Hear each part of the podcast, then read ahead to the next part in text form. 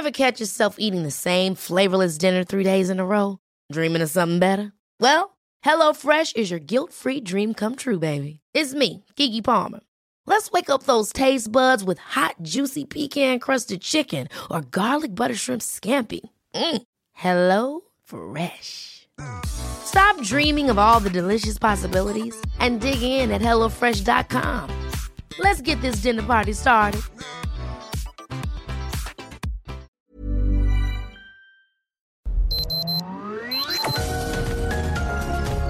Heraldo Media Group presenta Sergio Sarmiento y Lupita Juárez. Información veraz y oportuna con un toque personal y humano. Por El Heraldo Radio, donde la H suena y ahora también se escucha.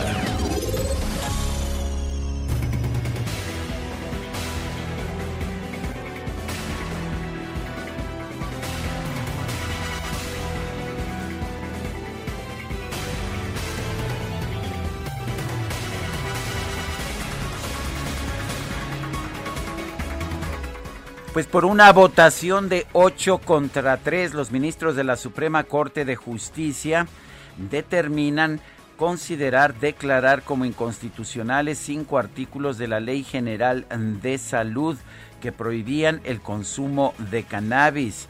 De manera que una vez que, que ya se, que se notifique esta sentencia estará prohibido estará prohibido denegar el uso de permisos para cannabis. Se genera un sistema muy complicado, sin embargo, se, mantienen de hecho en la Ley General de Salud porque no los modificó el Congreso de la Unión estos artículos que prohíben el consumo de cannabis, pero cualquier persona que pida un permiso a la COFEPRIS tendrá que recibir este permiso, un permiso para consumir marihuana de manera lúdica. Eh, la votación no parece cerrada, pero sí lo es, 8 contra 3. ¿Por qué digo que sí es cerrada? Porque se necesitan precisamente 8 votos para declarar la inconstitucionalidad de una ley promulgada por el Congreso de la Unión. El ministro presidente de la Corte declaró que ayer fue un día histórico para las libertades y añadió que se consolida el derecho al libre desarrollo de la personalidad tratándose del uso lúdico o recreativo de la marihuana. Hay que prestar atención, sin embargo, a lo que dijeron algunos de los ministros que se opusieron a esta medida. En particular, el ministro Jorge Pardo señaló que esto genera una situación muy desigual en el sistema de legislación en torno a la marihuana.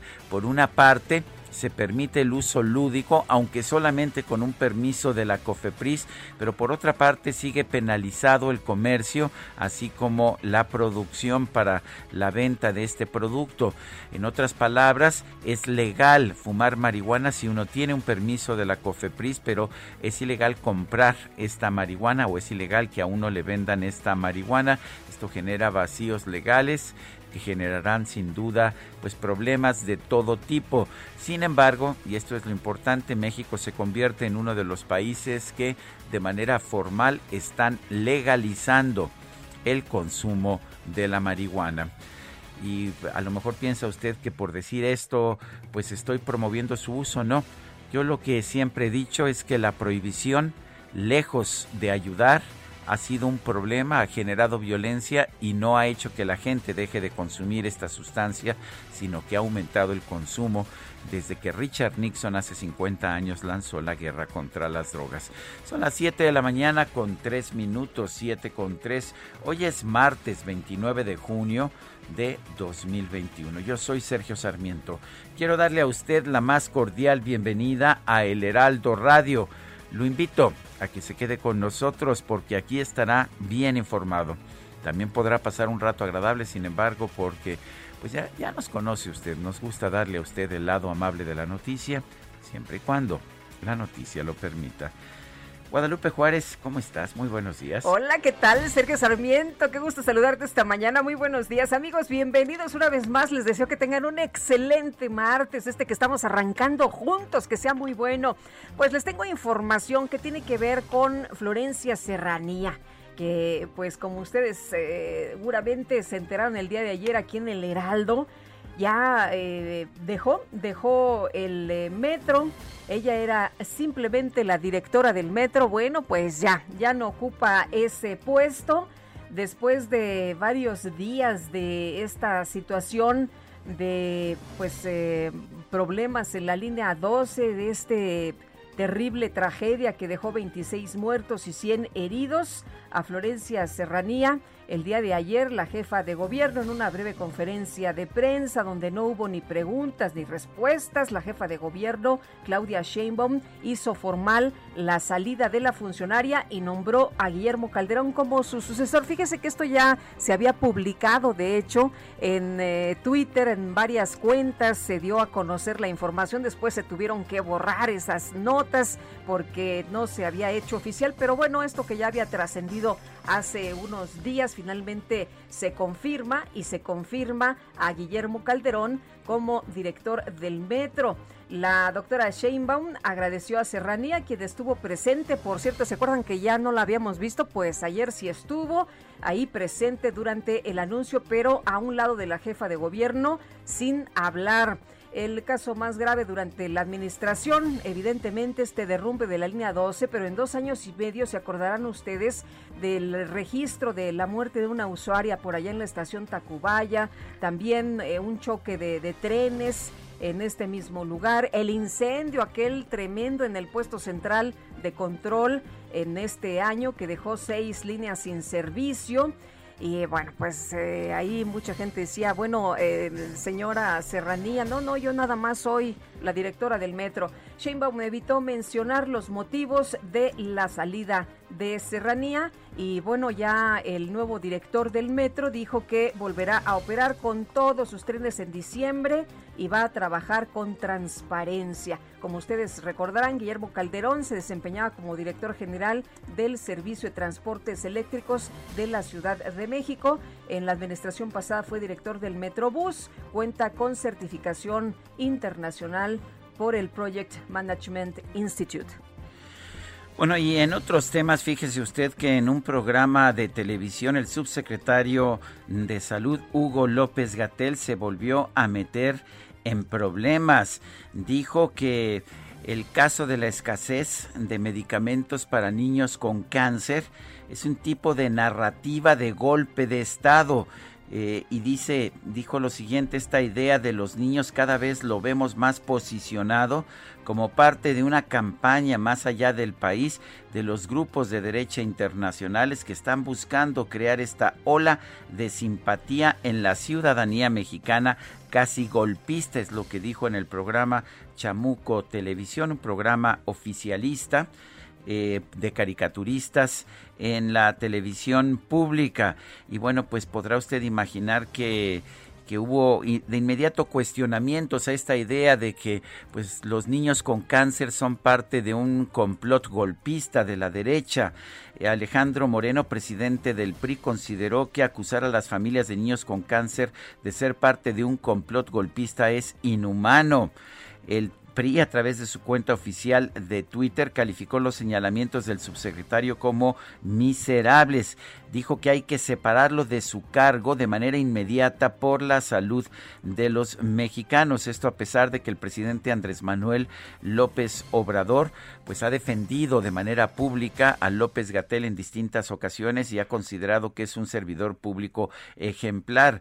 El presidente López Obrador, de hecho, eh, declaró, declaró hace dos semanas que la próxima semana ya se tendrán comprados todos los medicamentos y equipos para el tratamiento contra cáncer para niños.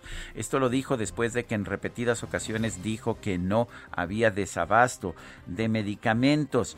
Los medicamentos, dicen los padres de familia, no han llegado y de hecho todavía en este programa de televisión Hugo López Gatel dijo que no hay tal desabasto, que son 20 padres revoltosos los que pues están tratando de hacer este golpe de estado.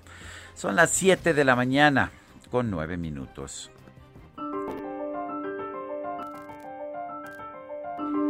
Vamos a empezar con la frase del día.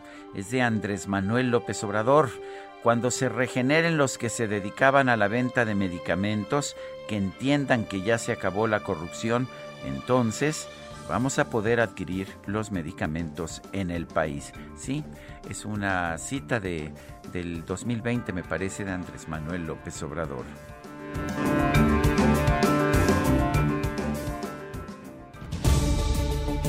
Y las preguntas, ya sabe usted que nos gusta preguntar. Ayer, por ejemplo, preguntamos, ¿se justifica el ahorro en medicamentos para el cáncer de niños? Nos dijo que sí, 1.3% de quienes respondieron que no, 97.8%, quién sabe, 0.9%, eh, participaron 11.345 personas. La que sigue, por favor. Pues sí, por supuesto, ya coloqué esta mañana en mi cuenta personal de Twitter, arroba Sergio Sarmiento, la siguiente pregunta. ¿Usted piensa que el desabasto de medicamentos es parte de un complot golpista de la derecha? Sí, claro, nos dice el 4.7%. No, qué locura, 93.7%. Ni idea, 1.6%. En 43 minutos hemos recibido 1.117 votos. Las destacadas del Heraldo de México. Vámonos con Itzel González y las destacadas. Itzel, ¿cómo te va? Muy buenos días. Lupita, Sergio, amigos, muy buenos días. Excelente martes. Ya estamos a 29 de junio del 2021, por supuesto, con muchísima información que se publica esta mañana en el Heraldo de México. Así que vámonos con las destacadas. En primera plana, para uso lúdico, Corte anula prohibición de marihuana. Con la resolución ya no hay obstáculo para autorizar actividades recreativas como sembrar, preparar y poseer. País en el Tribunal Electoral. Por hierros les batean querellas. Los 55 juicios desechados fueron interpuestos por Partido Encuentro Social y Fuerza por México. Ciudad de México por cierre y COVID, Metro pierde 508 millones equivale a 41% de ingresos por venta de boletos, recargas y tarjetas. Estados, golpe al Pacífico, Enrique de Gestela de estragos, desgajamientos e inundaciones se registran al paso del meteoro que se degradó ayer a tormenta tropical y va hacia la península de Baja California. Orbe, Canadá y Estados Unidos sufren una ola de calor récord las autoridades advirtieron que lo peor está por venir. Registraron temperaturas de hasta 46 grados. Meta Copa América 2021, un festejo a lo grande. Lionel Messi ya es el futbolista con más juegos con Argentina y celebra con doblete y asistencia. Y finalmente, en mercados, propuesta del gobierno ven riesgo por autos chocolate. La AMDA asegura que estas unidades son de importación ilegal. Sergio Lupita, amigos, hasta aquí las destacadas del Heraldo. Feliz martes. Igualmente, Itzel, muchas gracias. Muy buenos días. Son las 7 de la mañana con 13 minutos. Vamos a un resumen de la información. La jefa de gobierno de la Ciudad de México, Claudia Sheinbaum, anunció la destitución de la directora general del Sistema de Transporte Colectivo Metro, Florencia Serranía. El cargo será asumido por Guillermo Calderón Aguilera, quien se desempeñaba como titular del Servicio de Transportes Eléctricos de la Ciudad de México.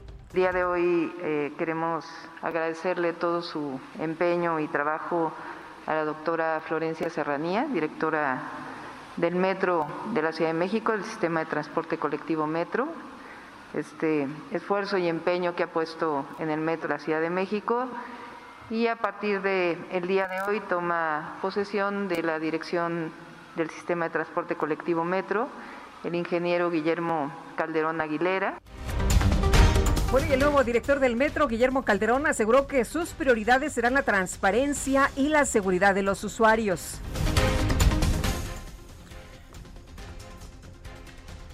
Y bueno, eh, la, el nuevo, la, bancada del PRD en la Cámara de Diputados exigió investigar la gestión de Florencia Serranía como directora del metro por su posible responsabilidad en distintos accidentes registrados durante su gestión.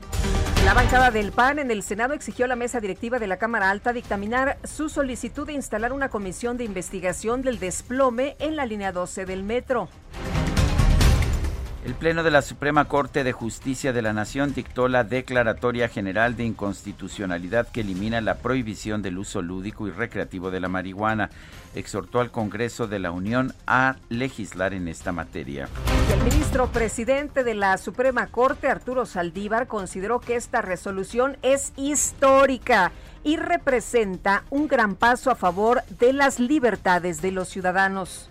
Señoras y señores ministros, hoy es un día histórico para las libertades. Después de un largo camino, esta Suprema Corte consolida el derecho al libre desarrollo de la personalidad para el uso lúdico recreativo de la marihuana. Se confirma una vez más que los instrumentos que la Constitución tiene para la defensa de los derechos funciona y que un tribunal constitucional es esencial para el desarrollo de estos derechos, para su defensa y para cambios sociales que difícilmente se pueden dar en sede solamente legislativa. El presidente de la Junta de Coordinación Política del Senado, Ricardo Monreal, aseguró que la Cámara Alta va a actuar de manera mesurada en la construcción de una ley general sobre el uso lúdico de la marihuana. Nosotros actuaremos con prudencia, con mesura, en beneficio de la sociedad. Es un tema delicado. Yo en lo personal he expresado siempre que es positivo y estar de acuerdo en la regulación del uso de la cannabis. Este lunes el presidente Andrés Manuel López Obrador se reunió en Palacio Nacional con los gobernadores de Jalisco y Chihuahua, Enrique Alfaro y Javier Corral. Tras el encuentro, el mandatario de Jalisco, Enrique Alfaro, aseguró que el presidente se comprometió a apoyar a su estado para concretar obras de infraestructura y mejorar la seguridad. Eh, platicamos de muchos temas, se abordaron distintas agendas y pudimos avanzar en algunos eh, acuerdos que van a ser eh, afinados y revisados el próximo martes en una reunión que vamos a tener con una parte del gabinete del Gobierno de la República y con una parte también del gabinete estatal para poder eh, desahogar algunas cuestiones en materia de seguridad, de agua, de infraestructura para transporte público, de infraestructura carretera, en fin, creo que fue una agenda muy amplia. Y por su parte, el gobernador de Chihuahua, Javier Corral, afirmó que durante su reunión con el presidente López Obrador se limaron asperezas, aunque reconocieron que aún tienen diferencias. Hemos limado nuestras asperezas, sin dejar de reconocer que tenemos diferencias, pero incluso por sobre esas diferencias, el presidente y yo hemos concluido el día de hoy que tenemos muchas más coincidencias que divergencias. El gobernador de Querétaro, Francisco Domínguez, informó que su estado logró pagar la deuda pública que había heredado de regímenes pasados por un total de 1.144 millones de pesos. La deuda heredada al inicio de la presente administración por 1.144 millones de pesos está pagada al 100%. Querétaro será una de las dos únicas entidades federativas del país con deuda cero bancaria. El gobernador electo de Nuevo León, Samuel García, viajó a, viajó a Washington, en los Estados Unidos, para reunirse con legisladores y representantes de centros de investigación y cámaras de comercio de ese país. El gobierno de los Estados Unidos emitió una alerta de viaje para pedir a sus ciudadanos que no visiten la zona fronteriza de Tamaulipas debido a la oleada de inseguridad que enfrenta esa región. El fiscal general de Tamaulipas, Irving Barrios Mojica, aseguró que la mayoría de las desapariciones que se registran en la carretera Monterrey-Nuevo Laredo ocurren en la parte de Nuevo León. Y el gobernador tamaulipeco Francisco García Cabeza de Vaca llamó a la federación a enfrentar a los grupos criminales que se han asentado en la entidad.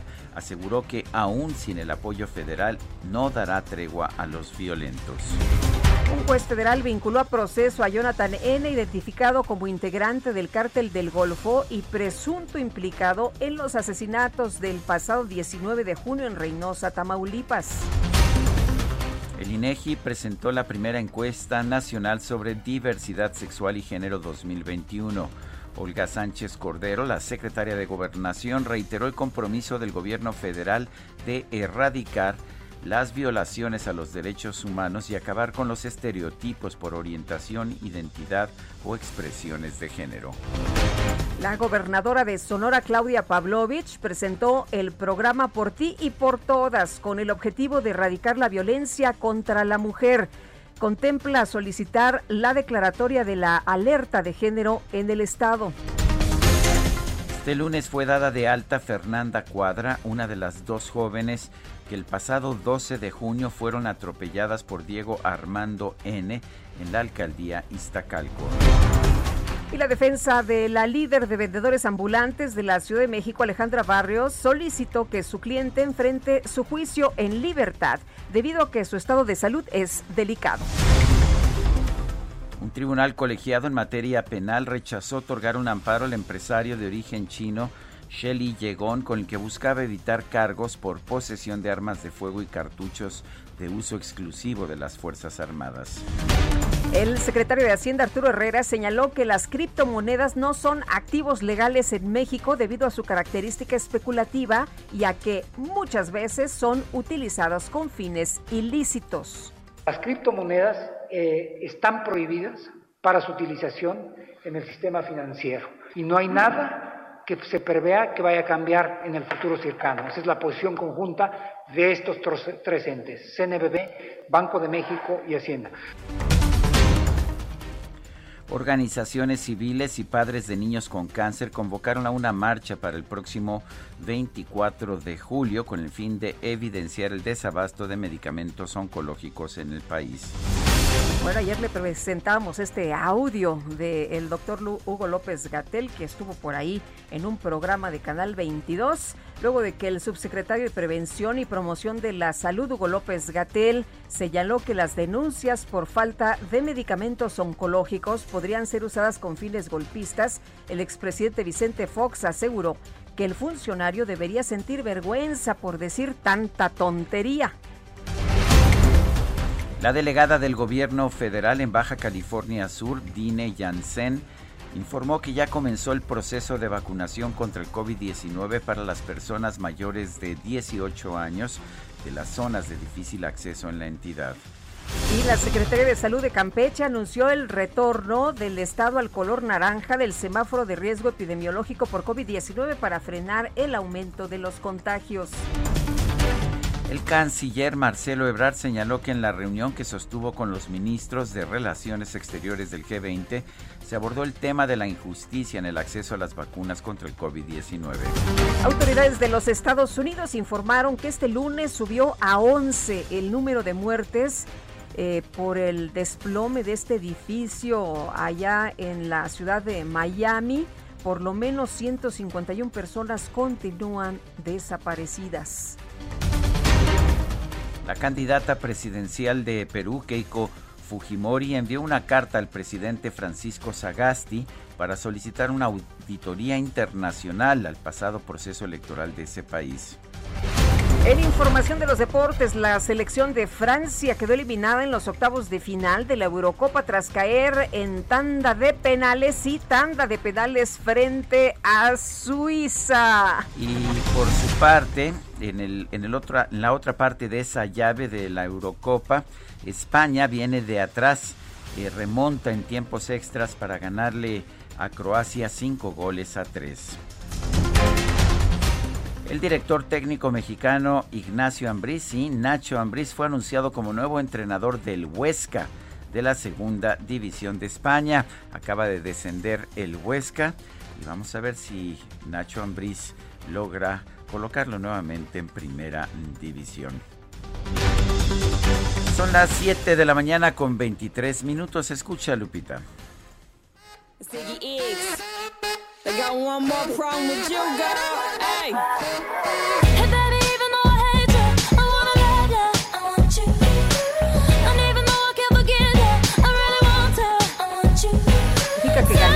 Las votaciones. Ganaste en las votaciones después de pues un proceso tortuoso, casi como el como las elecciones de Perú, pero sí, hoy es Ariana Grande, esta joven cantante Nació el 26 de junio de 1993, tiene 28 años. Esto que estamos escuchando se llama Problem y la acompaña Iggy Azalea.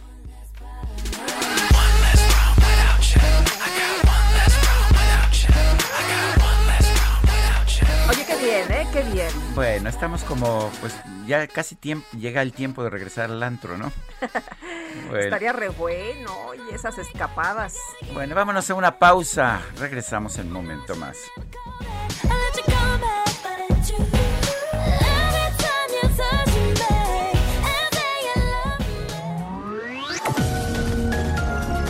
Sergio Sarmiento y Lupita Juárez quieren conocer tu opinión, tus comentarios o simplemente envía un saludo para ser más cálida esta mañana. Envía tus mensajes al WhatsApp 5520 109647. Heraldo Radio, la HCL se comparte, se ve y ahora también se escucha. Continuamos con Sergio Sarmiento y Lupita Juárez por El Heraldo Radio.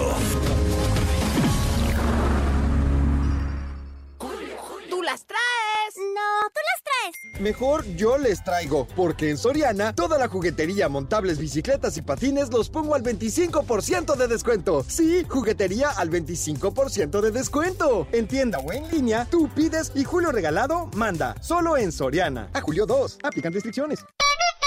El panadero con el pan.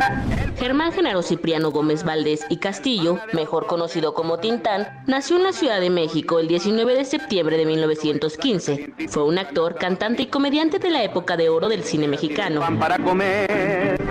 Son abusos de las autoridades. Yo no sé en qué país vivimos. Esto es el cuento de nunca acabar. Realizó más de 100 películas al lado de grandes actores como Fanny Kaufman, Vitola, René Ruiz Tuntún y Wolf Rubinsky. Por supuesto, su entrañable carnal Marcelo. Yo también soy un rico de los ricos de Chihuahua, como usted dice. ¿Qué te atreves a desafiarme? Eh, carnal. Digo, jefe, eso sería faltarle al buen respetito, ve. En 1945, el controvertido personaje de Pachuco, encarnado por Germán, fue duramente criticado por José Vasconcelos y defendido públicamente por Salvador Novo y José Revueltas, llegando finalmente al cine con la cinta El hijo desobediente. Busca lo más vital nomás, lo que es necesidad nomás. También fue actor de doblaje en películas de Walt Disney como Los Aristogatos, donde le prestó su voz al gato Tomás O'Malley. En el libro de la selva fue la voz del oso Balú y la leyenda de Sleepy Hollow le dio la voz al narrador. Tintán falleció el 29 de junio de 1973 a los 57 años en la Ciudad de México debido a una cirrosis hepática y un cáncer de páncreas. La naturaleza te lo da. Señor, je ne comprends pas. No, yo tampoco compro pan, puras tortillas. Perfecto. I've been here all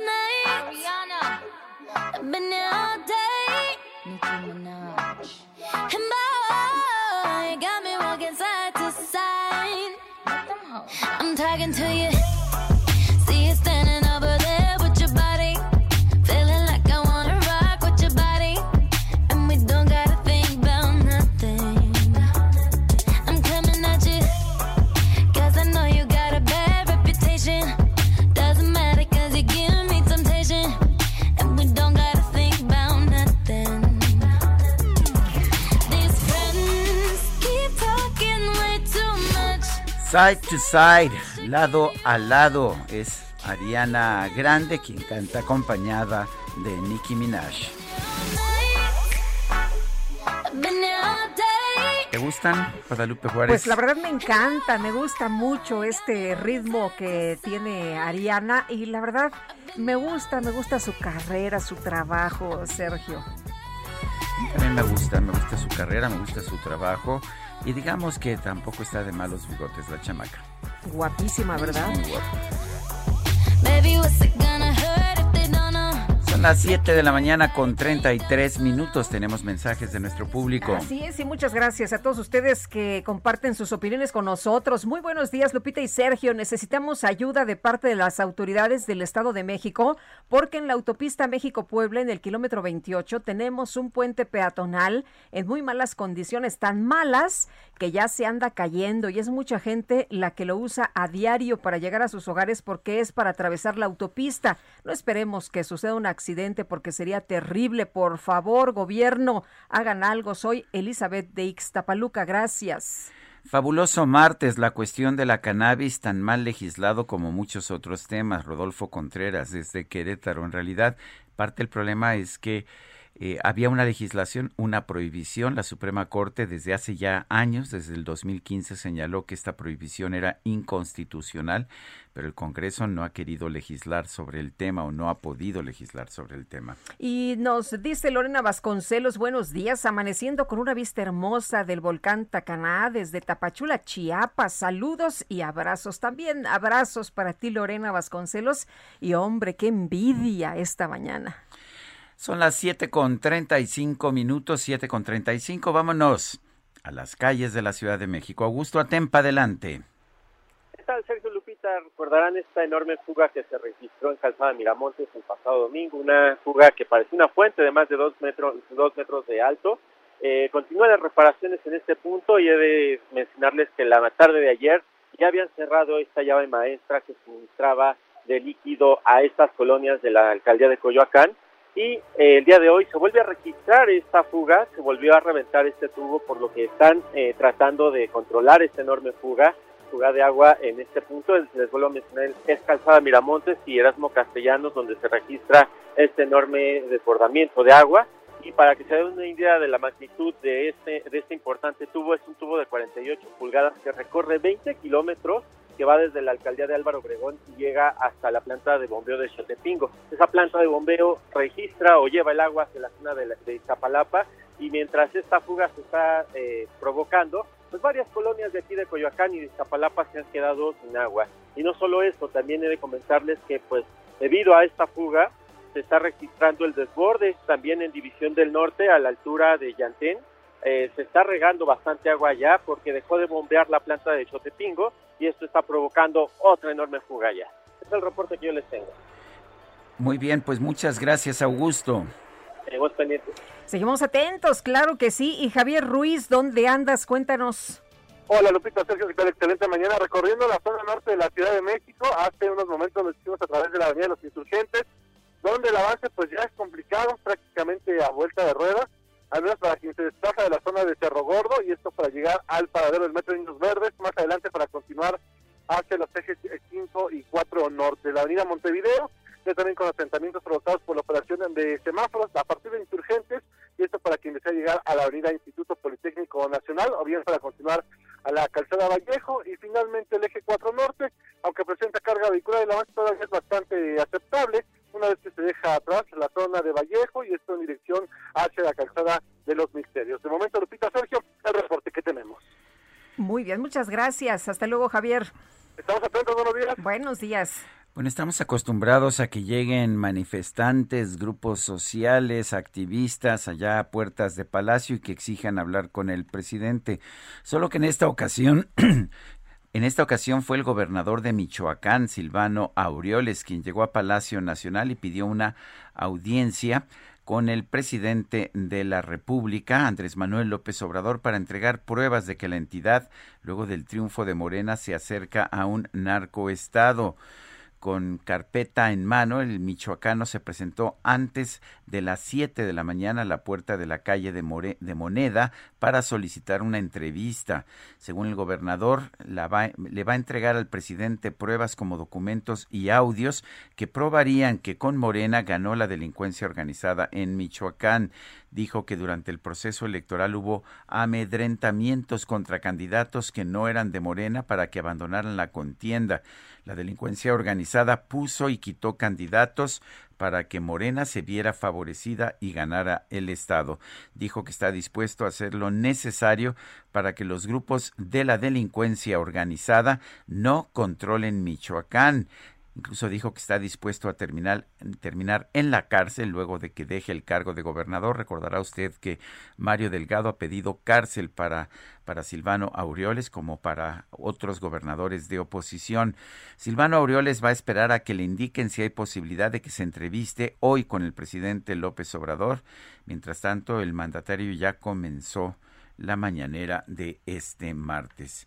Y vamos a escuchar, vamos a escuchar lo que dijo esta mañana o lo que ha dicho hasta este momento.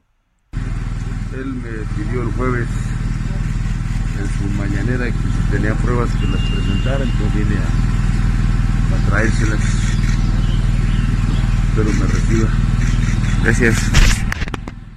Bueno, pues es Silvano Aureoles, el gobernador de Michoacán, que pues se presentó y pidió esta audiencia con el presidente. Y ha hecho señalamientos eh, duros, ha hecho señalamientos fuertes como el de que Morena está vinculado con el crimen organizado, por lo menos en la entidad y lo que dice él es que en esta ocasión pues el presidente le dijo, a ver, dame pruebas, ¿no? Y que Mario Delgado también dijo, a ver, ¿dónde están las pruebas? Pues ahí las lleva, ahí las lleva y está ahí en Palacio Nacional. Claro, afuera el gobernador llegó a Palacio Nacional para solicitar esta audiencia. Hasta este momento, pues ya son siete con cuarenta. Llegó tempranito, llegó a las siete, no lo han recibido. Y bueno, pues vamos a estar atentos, vamos a platicar en unos momentos más con el gobernador, ¿verdad? Que nos dijo que nos aceptaba la llamada en unos minutitos más. Y vamos a, a otra información. Les quiero comentar que el presidente pues el día de ayer recibió a dos gobernadores, dos gobernadores con quienes las cosas... Los dos de oposición y los dos con una relación muy conflictiva. No han estado, no han estado así como que, pues, eh, muy muy eh, tersas. Eh, resulta que estuvo con el gobernador Corral, los gobernadores de Chihuahua, Javier Corral, y de Jalisco, Enrique Alfaro, que estuvieron con el presidente López Obrador durante el encuentro que sostuvieron en Palacio Nacional tras varios meses de desencuentros y descalificaciones. Ya saben ustedes, Corral reconoció que fue un buen encuentro con el mandatario, con quien el año pasado pues mantuvo una fuerte disputa por el conflicto entre productores de Chihuahua y la Comisión Nacional del Agua y en la presa de la boquilla. Hasta muertos hubo, se acordarán, y la negativa a entregar su parte de agua como pues eh, parte del tratado internacional entre México y los Estados Unidos. Eh, lo entrevistaron al concluir la reunión privada que se prolongó por hora y media y el panista consideró que salieron a relucir más coincidencias que diferencias con López Obrador. Hemos limado nuestras asperezas sin dejar de reconocer que tenemos diferencias. Bueno, pues así, así estuvo el día de ayer con ambos gobernadores que pues se les preguntó que cómo había estado todo y dijeron que pues habían salido muy satisfechos. Y bueno, también el otro que llegó a ver al presidente de la República, este sí con cita, al igual que Javier Corral, fue Enrique Alfaro, el gobernador de Jalisco dice que Andrés Manuel López Obrador se comprometió a apoyar a su estado para concretar obras de infraestructura y afinar los operativos de seguridad. Dijo, dijo el gobernador que las obras requieren de muchísima inversión y de presupuestos multianuales. Mencionó entre los proyectos el abasto de agua para Guadalajara, el saneamiento del río Santiago, una línea de transporte público hacia el sur de la capital de Jalisco y la construcción de un libramiento hacia Puerto Vallarta. Estos son temas, dijo, que hemos venido trabajando desde hace mucho tiempo con el gobierno federal. No son nuevos proyectos, sino apuestas que necesitamos impulsar que haga con el gobierno de la República. No podemos permitir, dijo Enrique Alfaro, que pase más tiempo, porque de hacerlo estaríamos generando un problema mayor que nos va a costar más trabajo resolver más adelante. Eh, se refirió a la reunión que tuvo con el presidente como cordial dijo que es un presidente receptivo y sobre todo que confirmó su compromiso para que estos acuerdos puedan materializarse y arrancar este mismo año la mayor parte de ellos. Dice, eh, dijo Enrique Alfaro que el martes de la próxima semana tendrá una reunión de aterrizaje con miembros de los gabinetes de ambos gobiernos para concretar los acuerdos que se perfilaron en la reunión en materia de infraestructura y otras áreas como seguridad pública. Bueno, pues fue el otro gobernador de oposición que estuvo a ver al presidente el día de ayer y esta mañana pues ya fue a tocar la puerta Silvano Aureoles, el gobernador de Michoacán. Bueno, y este lunes, Guillermo Calderón fue designado como el nuevo director del sistema de transporte colectivo Metro en sustitución de Florencia Serranía. Ingeniero Calderón, director del sistema de transporte colectivo Metro, ¿cómo está usted? Muy buenos días. Muy buenos días, Lupita. Sergio. Gracias, ingeniero, por hablar con nosotros ahora en esta nueva capacidad. Eh, le toca le toca asumir la titularidad de este sistema de transporte colectivo Metro en un momento pues de gran controversia. ¿Cuáles van a ser sus primeras medidas? ¿Qué es lo primero que tiene que hacer? Y sobre todo, pues hay mucho interés en que se restablezca el servicio de la línea 12. ¿Cuándo sería posible lograr esto? Sí, Sergio, eh, hay claramente prioridades que tenemos que atender. Uno es eh, la, la subestación de Puentono, producto del incendio que se presentó en enero pasado. Ahí estamos trabajando con la Comisión Federal de Electricidad para restablecer esta subestación de alta tensión muy importante. Es un proyecto de más de cuatro mil millones de pesos. Esperamos eh, tener la el suministro instalación y la construcción del nuevo edificio hacia finales de este año. Eso permitirá recuperar la capacidad plena de las líneas 1, 2, 3, 4, 5 y 6, que son eh, donde se traslada más del 60% de los usuarios cotidianos del metro. El otro es el que mencionabas, es el la línea 12. La línea 12 está a unas semanas de concluir los dictámenes por la empresa especializada noruega. Los colegios de ingenieros también han estado trabajando en sus peritajes, agrupaciones gremiales eh, también de especialistas, ingenieros mecánicos, eléctricos, revisando eh, toda la línea 12 de punta a punta. Con el resultado de estos peritajes, estudios, se procede a elaborar el proyecto ejecutivo. El proyecto ejecutivo ya definirá eh, las actividades que hay que hacer de fortalecimiento de la estructura, rehabilitación de algún punto específico o de algún conjunto, eso será producto del proyecto, para posteriormente el proceso constructivo mismo.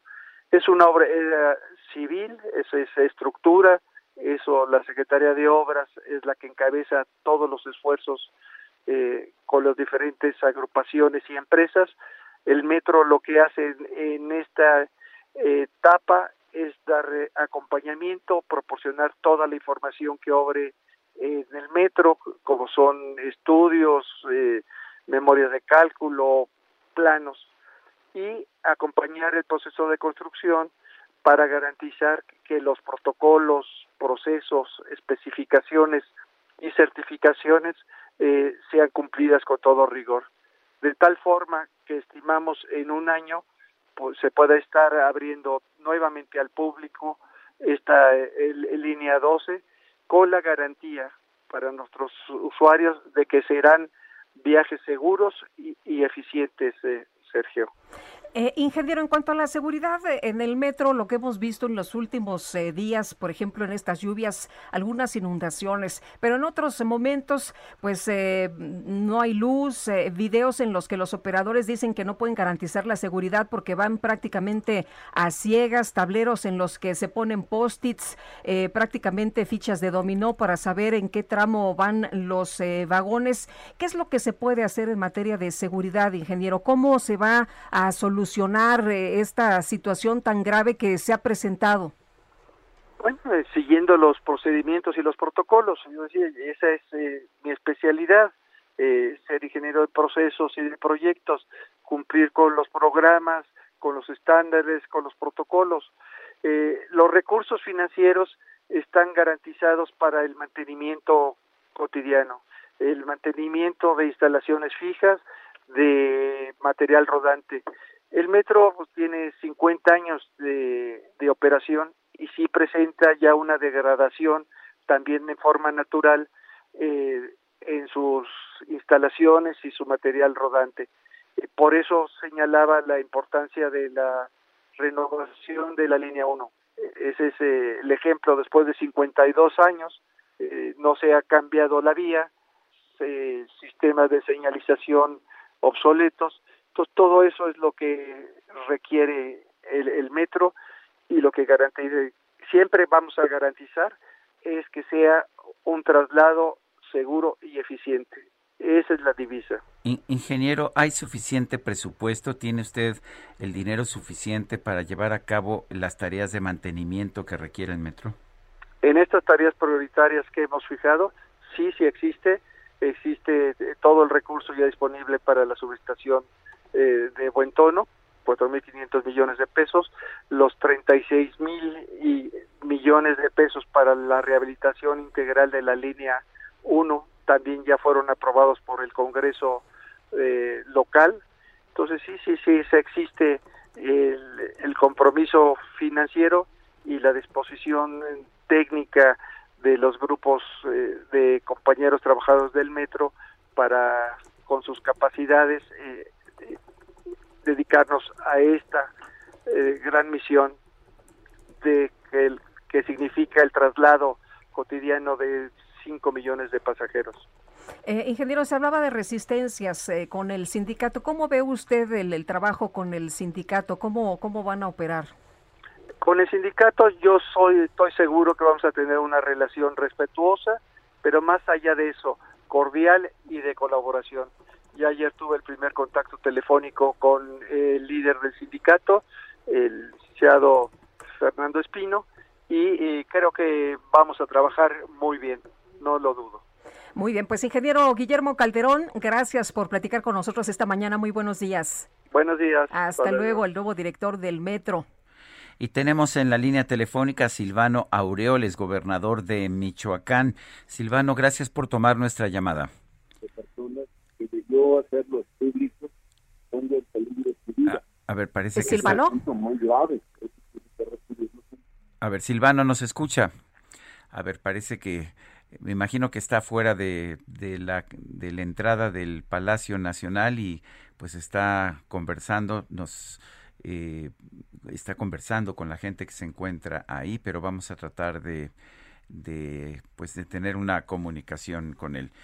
Bueno, Bueno. pues Oye, eh, por lo pronto, ya que estamos hablando de gobernadores, el gobernador de Querétaro, Francisco Domínguez, anunció que está pagada 100% la deuda por 1.144 millones de pesos heredada de la administración anterior. ¿eh? Para que no se diga que él se va muy bien, que cumplió con todo, es más, y hasta pagó la deuda. En un mensaje en redes sociales, el mandatario adelantó que al cierre de su gobierno también estará saldada en su totalidad la deuda con proveedores y las acciones, dijo, son parte de su compromiso de crecer pensando en las generaciones del mañana. bueno, ya está Silvano Aureoles en la línea telefónica. Señor gobernador, buenos días.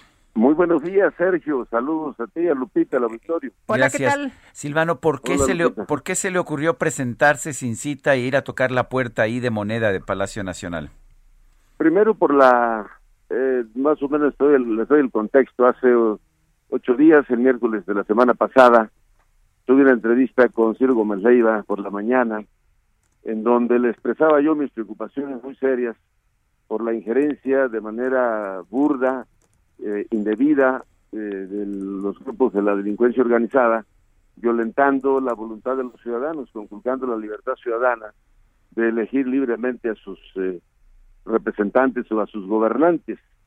Y eso eh, muestra pues una relación muy directa, por lo menos, que el partido que el presidente fundó se convierte en instrumento del crimen para controlar estados, municipios y no dudes en el futuro también el gobierno federal y que eso nos llevaría a la formación de un narcoestado.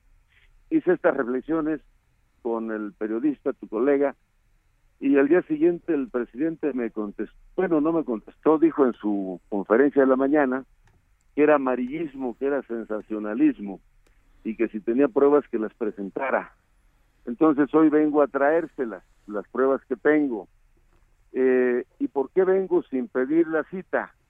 Porque traigo aquí en mi carpeta las copias de siete solicitudes.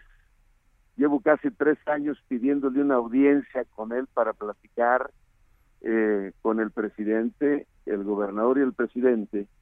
y no he tenido respuesta, aparte de las múltiples ocasiones en que cuando he tenido oportunidad de saludarlo, de recibirlo en Michoacán, le he pedido que me reciba y no he tenido éxito. Entonces, bueno, no hay otra forma que venir a pedir aquí la audiencia. Yo espero que me reciba, este, mi querido Sergio. Eh, Silvano, el presidente Morena te ha acusado después de estos señalamientos y dice que tienes, tú eres el que tiene vínculos con el crimen organizado y que te va a llevar a la cárcel cuando termines tu mandato. Y bueno, esa es una bravuconada de un dirigente en decadencia que ni los propios eh, militantes de su partido lo respetan y lo quieren. Y yo creo que más bien a él es el que le espera la cárcel por la línea 12 del metro. Entonces, este, es, es eh, no tiene autoridad moral el señor para hacer los señalamientos que hace. Yo les estoy dando argumentos, les estoy dando este, datos sólidos. Lo otro son eh, incluso agresiones verbales. Silvano, las pruebas que, que lleva usted consigo, ¿sí son sólidas? ¿Sí, sí son pruebas que pudieran funcionar en un tribunal? Eh, eso lo sabrán de presentar los partidos de la coalición o el candidato o los abogados. Eh, esta información que yo tengo es una información sólida que debe revisar el presidente de la República. En tu cuenta de Twitter escribiste esta mañana que le solicitas audiencia al presidente para mostrarle toda la información que tienes personalmente, ya que es un tema muy delicado y peligroso para la nación. Así es, así es. Y aquí traigo, no me puedes ver porque estamos en radio, pero traigo una, una carpetota que ya, ya me está calambrando el brazo para que, que traigo los datos, espero me reciba. ¿no? Bueno, ¿qué te, han, ¿qué te han dicho en la entrada? ¿Te han dicho si, si si se te va a dar esta, esta cita, esta audiencia? Eh, estamos esperando porque ahorita una joven amablemente me dice que si puedo pasarme a una sala, pero yo no vengo a pasarme a una sala, yo vengo a ver al presidente, porque si me van a pasar para estar sentado ahí y luego me dicen que el presidente ya se le complicó la agenda, pues de nada sirve, no yo no me voy a mover de aquí hasta que no tenga la certeza de que el presidente me va a recibir y si no me recibe, bueno, pues ya es asunto de él. Eh, oye, el, el, el- las carpetas estas, tú tienes que entregarlas en propia mano del presidente Andrés Manuel Sí, López claro. Obrador, ¿no lo puede hacer nadie más?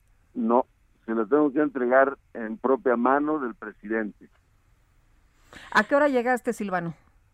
A las, eh, despuesito de las seis, ¿Y, y a qué- hasta qué hora piensas estar ahí? pues aquí voy a estar y espero que en algún momento me diga el presidente que me recibe, este, y ya, si no, bueno, pues entenderé que no quiere hablar conmigo y pues tampoco lo puedo obligar, aunque es un derecho de un ciudadano, el derecho de audiencia y una obligación del gobernante darla. Si no te recibe la información, ¿vas a publicar estos datos o los vas a llevar directamente a tribunales? No, ni los voy a publicar ni me toca a mí llevarlos al tribunal porque les toca a los partidos y le toca a la defensa jurídica del proceso. Esto se los traigo porque él me pidió a mí pruebas, pero lo otro pues sigue su curso en, el, en los eh, en las instancias correspondientes y no las puedo publicar porque pongo en riesgo la vida de las personas que han eh, que han tenido la confianza de darme sus testimonios. ¿Tú has acusado directamente al gobernador electo de estar involucrado en el narcotráfico? No, no, no.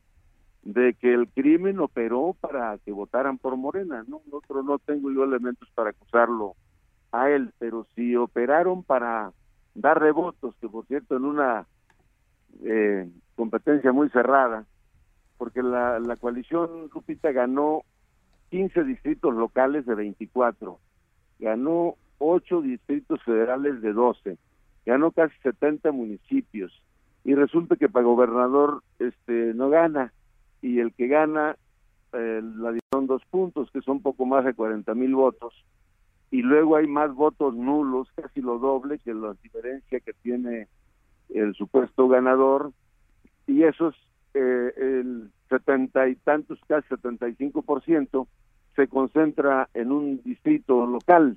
Es totalmente atípico eh, este resultado, además de que la mayoría de las casillas, eh, el Morena y sus aliados sacaron 100% de los votos y los demás 0, 0, 0. Esa es una cosa este poco eh, creíble, pues, por calificarla de alguna manera. Silvano Aureoles, gobernador de Michoacán, gracias por tomar esta llamada. Con mucho gusto, querido Sergio, Lupita, gracias. Gracias, hasta luego. Bueno, y vamos ahora sí a un corte cuando son las 7 de la mañana con 59 minutos. Guadalupe Juárez y Sergio Sarmiento estamos en el Heraldo Radio. Sergio Sarmiento y Lupita Juárez quieren conocer tu opinión, tus comentarios o simplemente envía un saludo para ser más cálida esta mañana. Envía tus mensajes al WhatsApp 5520 109647. Heraldo Radio, la HCL se comparte, se ve y ahora también se escucha. Continuamos con Sergio Sarmiento y Lupita Juárez por Heraldo Radio.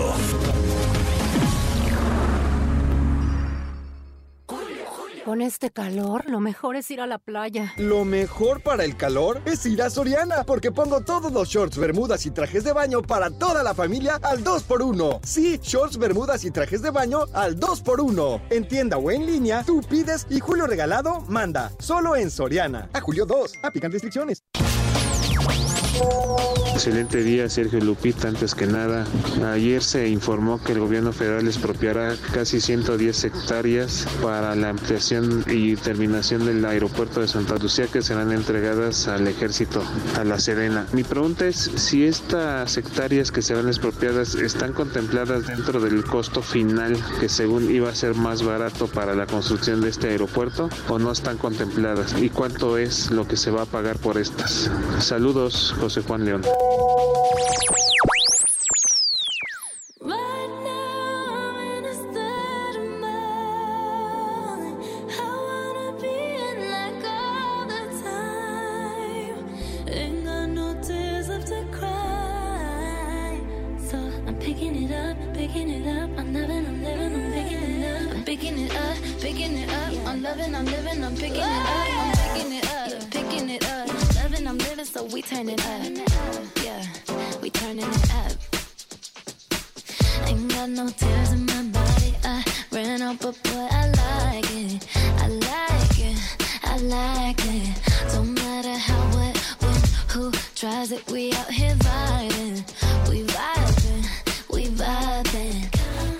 Seguimos escuchando a Ariana Grande, quien nació el 26 de junio de 1993, tiene 28 años, ha tenido un gran éxito, no solamente en su país, en los Estados Unidos, sino en el resto del mundo.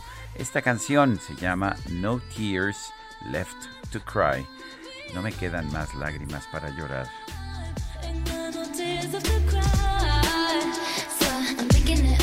Las it 8 up. con 7.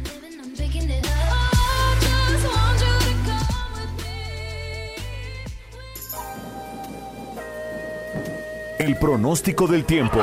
Sergio Sarmiento y Lupita Juárez. Oye, ¿cómo estarán las cosas por allá en Mérida, donde, donde nos están mandando saludos Tecastizpoca Nava, Tezcatlipoca Nava? Vamos a preguntarle a Patricia López, meteoróloga del Servicio Meteorológico Nacional de la Conagua, cómo nos va a tratar el clima para las próximas horas. Patricia, ¿qué tal? Muy buenos días. Hola, ¿qué tal? Buenos días, Sergio Lupita. Los saludo con gusto desde el Servicio Meteorológico Nacional. Les comento que este día se están pronosticando lluvias puntuales intensas en regiones de Baja California Sur. Esto en la porción sur del estado, en Chihuahua, Durango, Sinaloa, Tamaulipas, Veracruz, Puebla, Oaxaca y Chiapas. También lluvias puntuales muy fuertes en Sonora, Nayarit, Guerrero, Hidalgo y Tabasco. Y lluvias fuertes en regiones del norte, oriente y la mesa central. Les comento que la tormenta tropical Enrique, eh, esta se localiza al sureste de las costas de Baja California Sur, eh, se está debilitando gradualmente, pero sus bandas nubosas ocasionarán lluvias fuertes a muy fuertes, eh, con descargas eléctricas en el noroeste y occidente de México. Como les había comentado, prácticamente habrá lluvia en la mayor parte del territorio nacional. También la onda tropical número 6 recorre el sur y el centro del territorio y en combinación con un canal de baja presión, eh, también generarán estas lluvias que les comentaba. El Frente Frío número 60, también fuera de temporada, se extiende con características de estacionario y también está en proceso de disipación sobre el norte de México. Eh, sin embargo, también se mantendrá la probabilidad de chubascos y lluvias fuertes a muy fuertes, descargas eléctricas y posibles granizadas en el norte y noreste del país principalmente. Aquí en la Ciudad de México se pronostica cielo medio nublado a nublado durante el día, con una temperatura máxima entre 20 y 22 grados centígrados. Se espera que en la tarde pudieran ocasionarse chubascos con lluvias puntuales fuertes, descargas eléctricas y posible caída de granizo. Sergio Lupita, este es el reporte meteorológico. Gracias, Patricia. Hasta luego. Buenos días. El Partido Acción Nacional en la Ciudad de México celebró la sustitución de la exdirectora del Metro, Florencia Serranía. Cintia Stettin tiene la información. Adelante, Cintia. ¿Qué tal? Muy buenos días, Sergio Lupita. Buenos días al auditorio. Pues el Partido Acción Nacional en la Ciudad de México celebró la sustitución de Florencia Serranía y deseó los mejor, eh, lo mejor de los éxitos a Guillermo Calderón como nuevo director del sistema de transporte colectivo Metro. Eh, pues, el presidente de este instituto político en la capital, Andrés Ataide, señaló que sin duda la sustitución de Florencia Serranía ha sido la mejor decisión de la jefa de gobierno de la Ciudad de México, Claudia Sheinbaum, además de que representa una oportunidad de cambio en beneficio de los capitalinos. Recordó que desde marzo del 2019 y en tres ocasiones más eh, solicitó su partido político eh, la, la, sustitución de Florencia Serranía, sin embargo, pues no obtuvo respuesta favorable. Asimismo, lamentó que pues con esta destitución la, la exfuncionaria local pueda asistir al Congreso de la Ciudad de México pues a rendir un informe sobre los múltiples accidentes en este sistema de transporte que eh, moviliza a más de 5 millones de personas al día. Señaló que pues eh, espera que, la, que con este nuevo cambio sea eh, haya mejoras en el sistema de transporte justo para beneficiar a los capitalinos quienes merecen un transporte seguro y eficiente. Eso fue lo que dijo Sergio. Muy bien, pues Cintia, gracias por la información. Seguimos pendientes, muy buenos días. Bueno, y vámonos a otras notas. Esta mañana el presidente López Obrador fue cuestionado sobre la decisión de la Suprema Corte acerca del consumo de adquisición de semillas, la plantación y distribución de la marihuana. Dijo que respeta la decisión, pero que va a analizar los efectos sobre esta medida. Implica este, respetar la eh, decisión que tomó el Poder Judicial en este caso la Suprema Corte de Justicia, pero al mismo tiempo significa recoger los sentimientos de la gente, los puntos de vista de todos y ver cómo se va desenvolviendo esta medida, cómo se va aplicando esta medida, qué efectos va a tener esta medida en la práctica. Si vemos que en vez de ayudar perjudica, pues plantearíamos nosotros un cambio, enviaría yo, de acuerdo a mis facultades, pues una iniciativa de ley. Bueno, pues ahí lo que dijo el presidente sobre este tema. O sea que se está mostrando, de hecho, pues uh, negativo. En realidad su posición siempre ha sido muy conservadora en este sentido y lo está ratificando. Si vemos que en lugar de ayudar perjudica, dice, pues tomaremos medidas al respecto.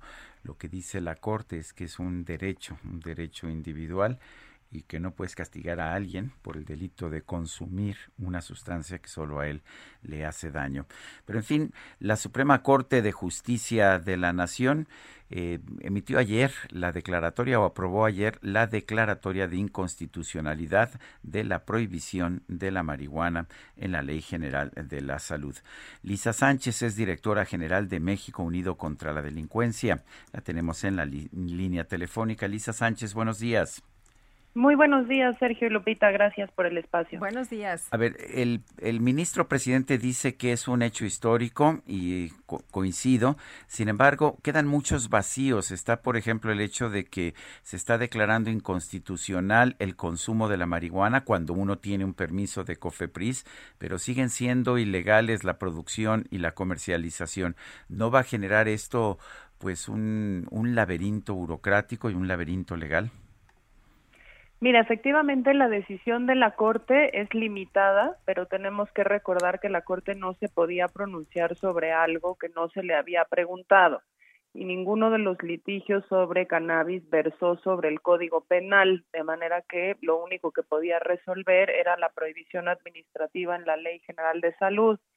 Como el efecto de los amparos anteriores había sido el otorgamiento de permisos para el autocultivo, la Corte resuelve que la manera que tiene de expulsar esa inconstitucionalidad que reiteradamente identificó en la ley, que básicamente para que la gente nos entienda era en México el consumo de ninguna sustancia es delito, pero sí todas las actividades aledañas para solventar ese consumo, como poder poseer o en el caso de la cannabis plantar una planta y cosecharla, sí lo son. Se retó justamente esa prohibición en la ley y la Corte reiteradamente dijo que era excesiva. Entonces, la Corte podía pronunciarse solo sobre esto y lo importante es que se pronuncia y le reclama a un poder legislativo omiso que tuvo dos años para resolverlo, justamente dándonos a todos certeza jurídica y la posibilidad de regular todo el mercado, no solo el autoconsumo, eh, pero al final del día toma la decisión y lo hace. ¿Qué necesitamos, evidentemente, para que no haya vacíos legales y para que todos podamos tener igualdad de derechos ante la ley sin recorrer ese camino burocrático de ir a pedir un permiso? pues justamente que el Congreso legisle. La buena noticia es que quien mañana decidiera, cuando ya esto esté publicado, pedir ese permiso para el autocultivo en casa para su consumo personal, ya no se le podría decir, la autoridad ya no se podría escudar en la Ley General de Salud para decir esto no está permitido y por lo tanto lo que ya no se requeriría es ese juicio de amparo al que antes teníamos que ir para lograr el mismo efecto que era el permiso. Elisa, ¿ahora se tiene que acudir a COFEPRIS o, o, qué es lo que se tiene que hacer? Sí, el proyecto lo que dijo ayer fue otórguense los permisos para quien quiera solventar su consumo en su casa y cultivar sus propias plantas y hágase a través de la Secretaría de Salud, específicamente a través de COFEPRIS. COFEPRIS va a tener que determinar cómo hacer cumplir los criterios que se le añadieron al proyecto ayer, que fueron el no daño a terceros, la protección de niños y adolescentes y la no conducción bajo el influjo eh, de cannabis, pero básicamente es la autoridad competente quien va a emitir estos permisos.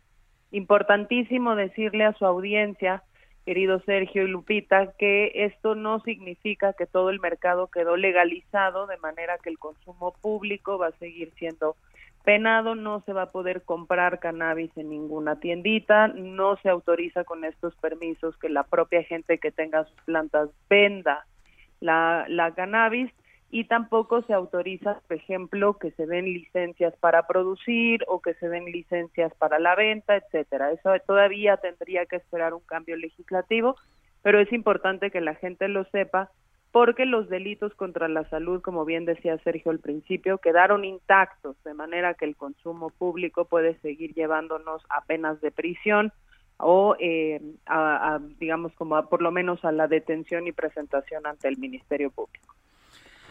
O sea que sigue siendo bastante complicado. Lo ideal sería que el Congreso cumpliera con su responsabilidad y emitiera una ley, pero las iniciativas que hay en el Senado y en la Cámara de Diputados parecen completamente diferentes. ¿Cuál sería la propuesta de México Unido contra la Delincuencia, que es una organización que, pues, que siempre ha buscado eliminar, sobre todo, toda la violencia que se origina precisamente de la prohibición? Tienes razón, efectivamente nos enfrascamos en una ley que era demasiado complicada y que a pesar de que fue votada en el Senado y en diputados, tuvo desacuerdos sobre un puñado de artículos y al final ya no pudo ser aprobada nuevamente por el Pleno del Senado. Eh, esa ley básicamente lo que decía era regúlese todo el mercado desde la siembra de cannabis hasta la venta en puntos eh, en tienditas, digamos, eh, y, y otórguense distintas licencias. La propuesta de México Unido contra la Delincuencia fue hagamos una ley que tenga suficientes controles sanitarios para que la gente que no consume esté tranquila y se pueda proteger a los grupos más vulnerables como las infancias y las adolescencias, pero al mismo tiempo sí atrevámonos a modificar la parte de delitos contra la salud para eliminar por lo menos el delito de posesión simple en las cantidades permitidas para el consumo personal, de manera que sí podamos reorientar la, el trabajo policial de investigación de ministerios públicos, etcétera, a la persecución de delitos más importantes que el consumo de marihuana y la posesión de pequeñas cantidades para el consumo de cannabis. Entonces, esa parte es la que sí faltó en la discusión legislativa porque pues nuestros representantes no se atrevieron a hacer el análisis puntual de qué significaba eliminarlo. Y eso no significaba eliminar todos los delitos, simplemente que la autoridad tuviera que probar que había una intención de suministro, comercio o venta ¿no? de esas sustancias para que no se pudiera encarcelar a alguien por la sola posesión de 5 gramos de cannabis. Eh, Lisa, ¿qué es lo que se puede ahora? ¿Sembrar, cultivar, cosechar, preparar, poseer, transportar con fines recreativos? Sí, pero en casa y eh, tocará ver cuáles son los criterios particulares que va a emitir COFEPRIS dentro de estos permisos eh, digamos, porque ahorita los permisos que se habían dado a través del juicio de amparo difieren entre ellos en el número de plantas que se autorizan. Hay unos que no tienen un límite, otros que sí tienen un límite.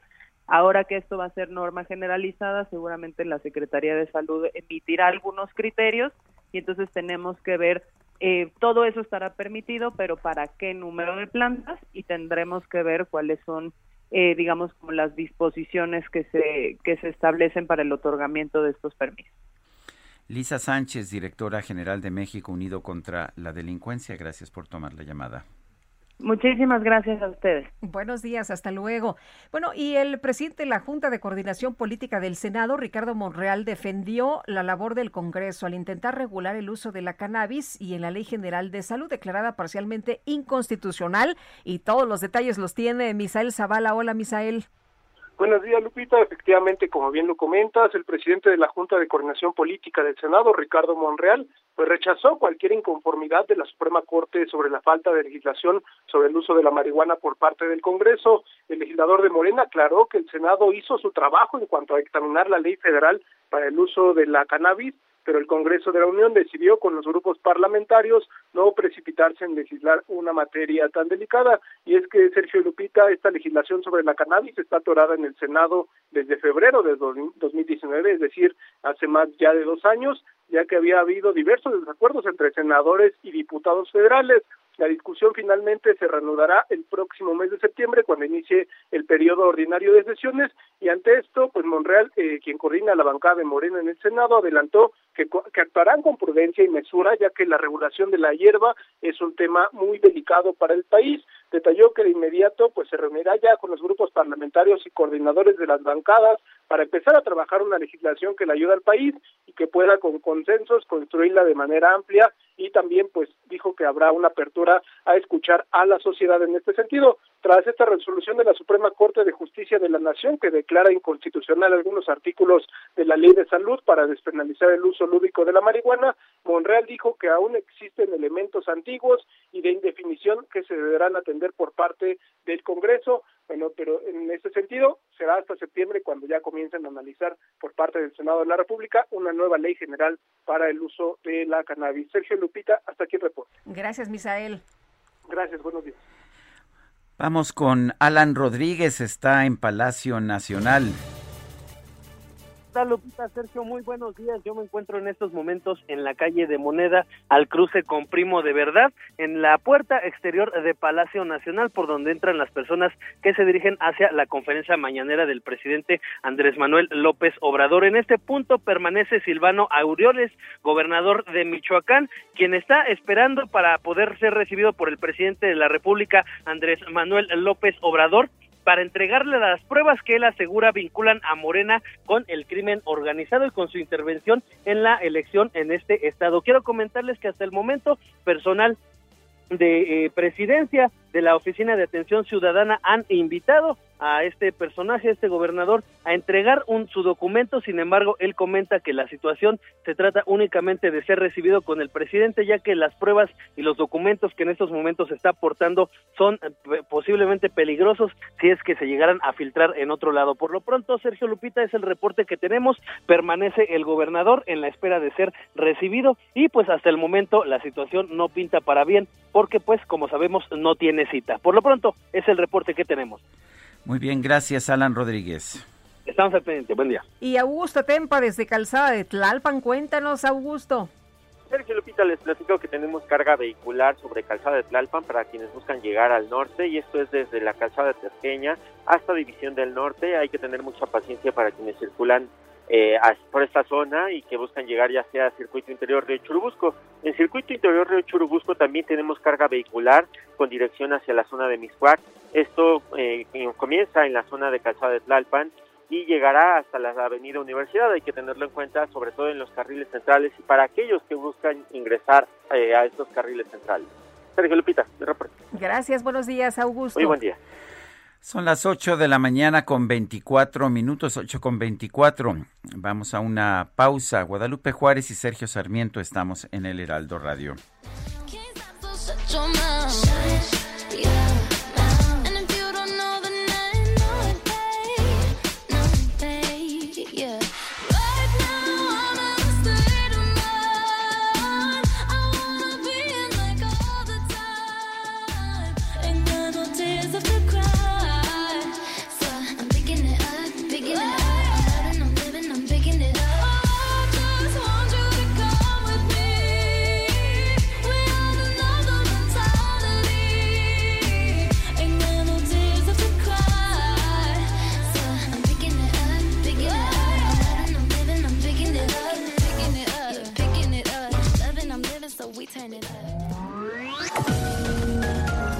Sergio Sarmiento y Lupita Juárez quieren conocer tu opinión, tus comentarios o simplemente envía un saludo para ser más cálida esta mañana. Envía tus mensajes al WhatsApp 5520 109647. Heraldo Radio, la HCL se comparte, se ve y ahora también se escucha. Continuamos con Sergio Sarmiento y Lupita Juárez por El Heraldo Radio.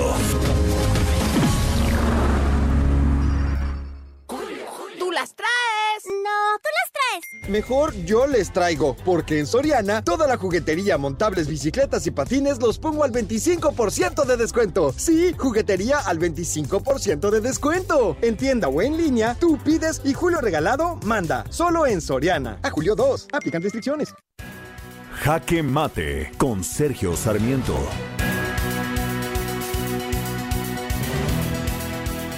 Sí es una decisión importante y me parece que tiene toda la razón del mundo el presidente de la Suprema Corte de Justicia cuando señala la declaratoria, la declaratoria en torno del consumo de la marihuana como un día histórico para las libertades se consolida el derecho al libre desarrollo de la personalidad tratándose del uso lúdico o recreativo de la marihuana. Sin embargo, no podemos cerrar los ojos a pues todo el laberinto legal que ha quedado ahí. Eh, resulta que en este momento será posible, será legal el consumo de marihuana. Eh, pero tendrá que producirse esta marihuana a través de un cultivo personal, no se podrá adquirir la marihuana de manera comercial y la compra de las semillas para este cultivo personal sigue estando prohibida. Por supuesto que es un galimatías jurídico y así debemos entenderlo. Quien tiene que resolver este galimatías es el Congreso de la Unión. Desde hace años tiene la obligación de, de regular la marihuana, regular el consumo de la marihuana que ya la Suprema Corte de Justicia en repetidas ocasiones ha señalado como legal. Vale la pena recordar que la razón por la cual mucha gente quiere legalizar la marihuana no es para que haya un mayor consumo de la marihuana, es porque la prohibición simple y sencillamente no ha funcionado desde que Richard Nixon lanzó su famosa guerra contra las drogas en junio de 1971, hace 50 años, el consumo de los estupefacientes no ha hecho más que incrementarse, pero además por las razones de la prohibición, lo único que se ha logrado es que haya una guerra violenta que ha afectado principalmente a países como México y Colombia. Esto, por supuesto, no es aceptable, no podemos seguir pagando un costo de violencia tan alto eh, por el consumo de la marihuana. ¿Qué se debe hacer? Se debe legalizar. Y las enormes cantidades de dinero que se están utilizando para combatir el consumo de la marihuana deberían utilizarse más bien para tratar de que la gente deje de acudir a esta droga. No se resolvió el problema de del alcoholismo con la prohibición a las bebidas alcohólicas de los años 20 en los Estados Unidos. Las bebidas alcohólicas tuvieron que legalizarse para impedir precisamente la violencia que empezó a agobiar a ciudades de los Estados Unidos como Chicago. Lo mismo debemos hacer ahora con la marihuana. El consumo de la marihuana es un problema, sí, es un problema de salud pública de nada nos sirve la prohibición, de nada nos sirve castigar a un individuo por utilizar una sustancia que solo a él le hace daño. Yo soy Sergio Sarmiento y lo invito a reflexionar.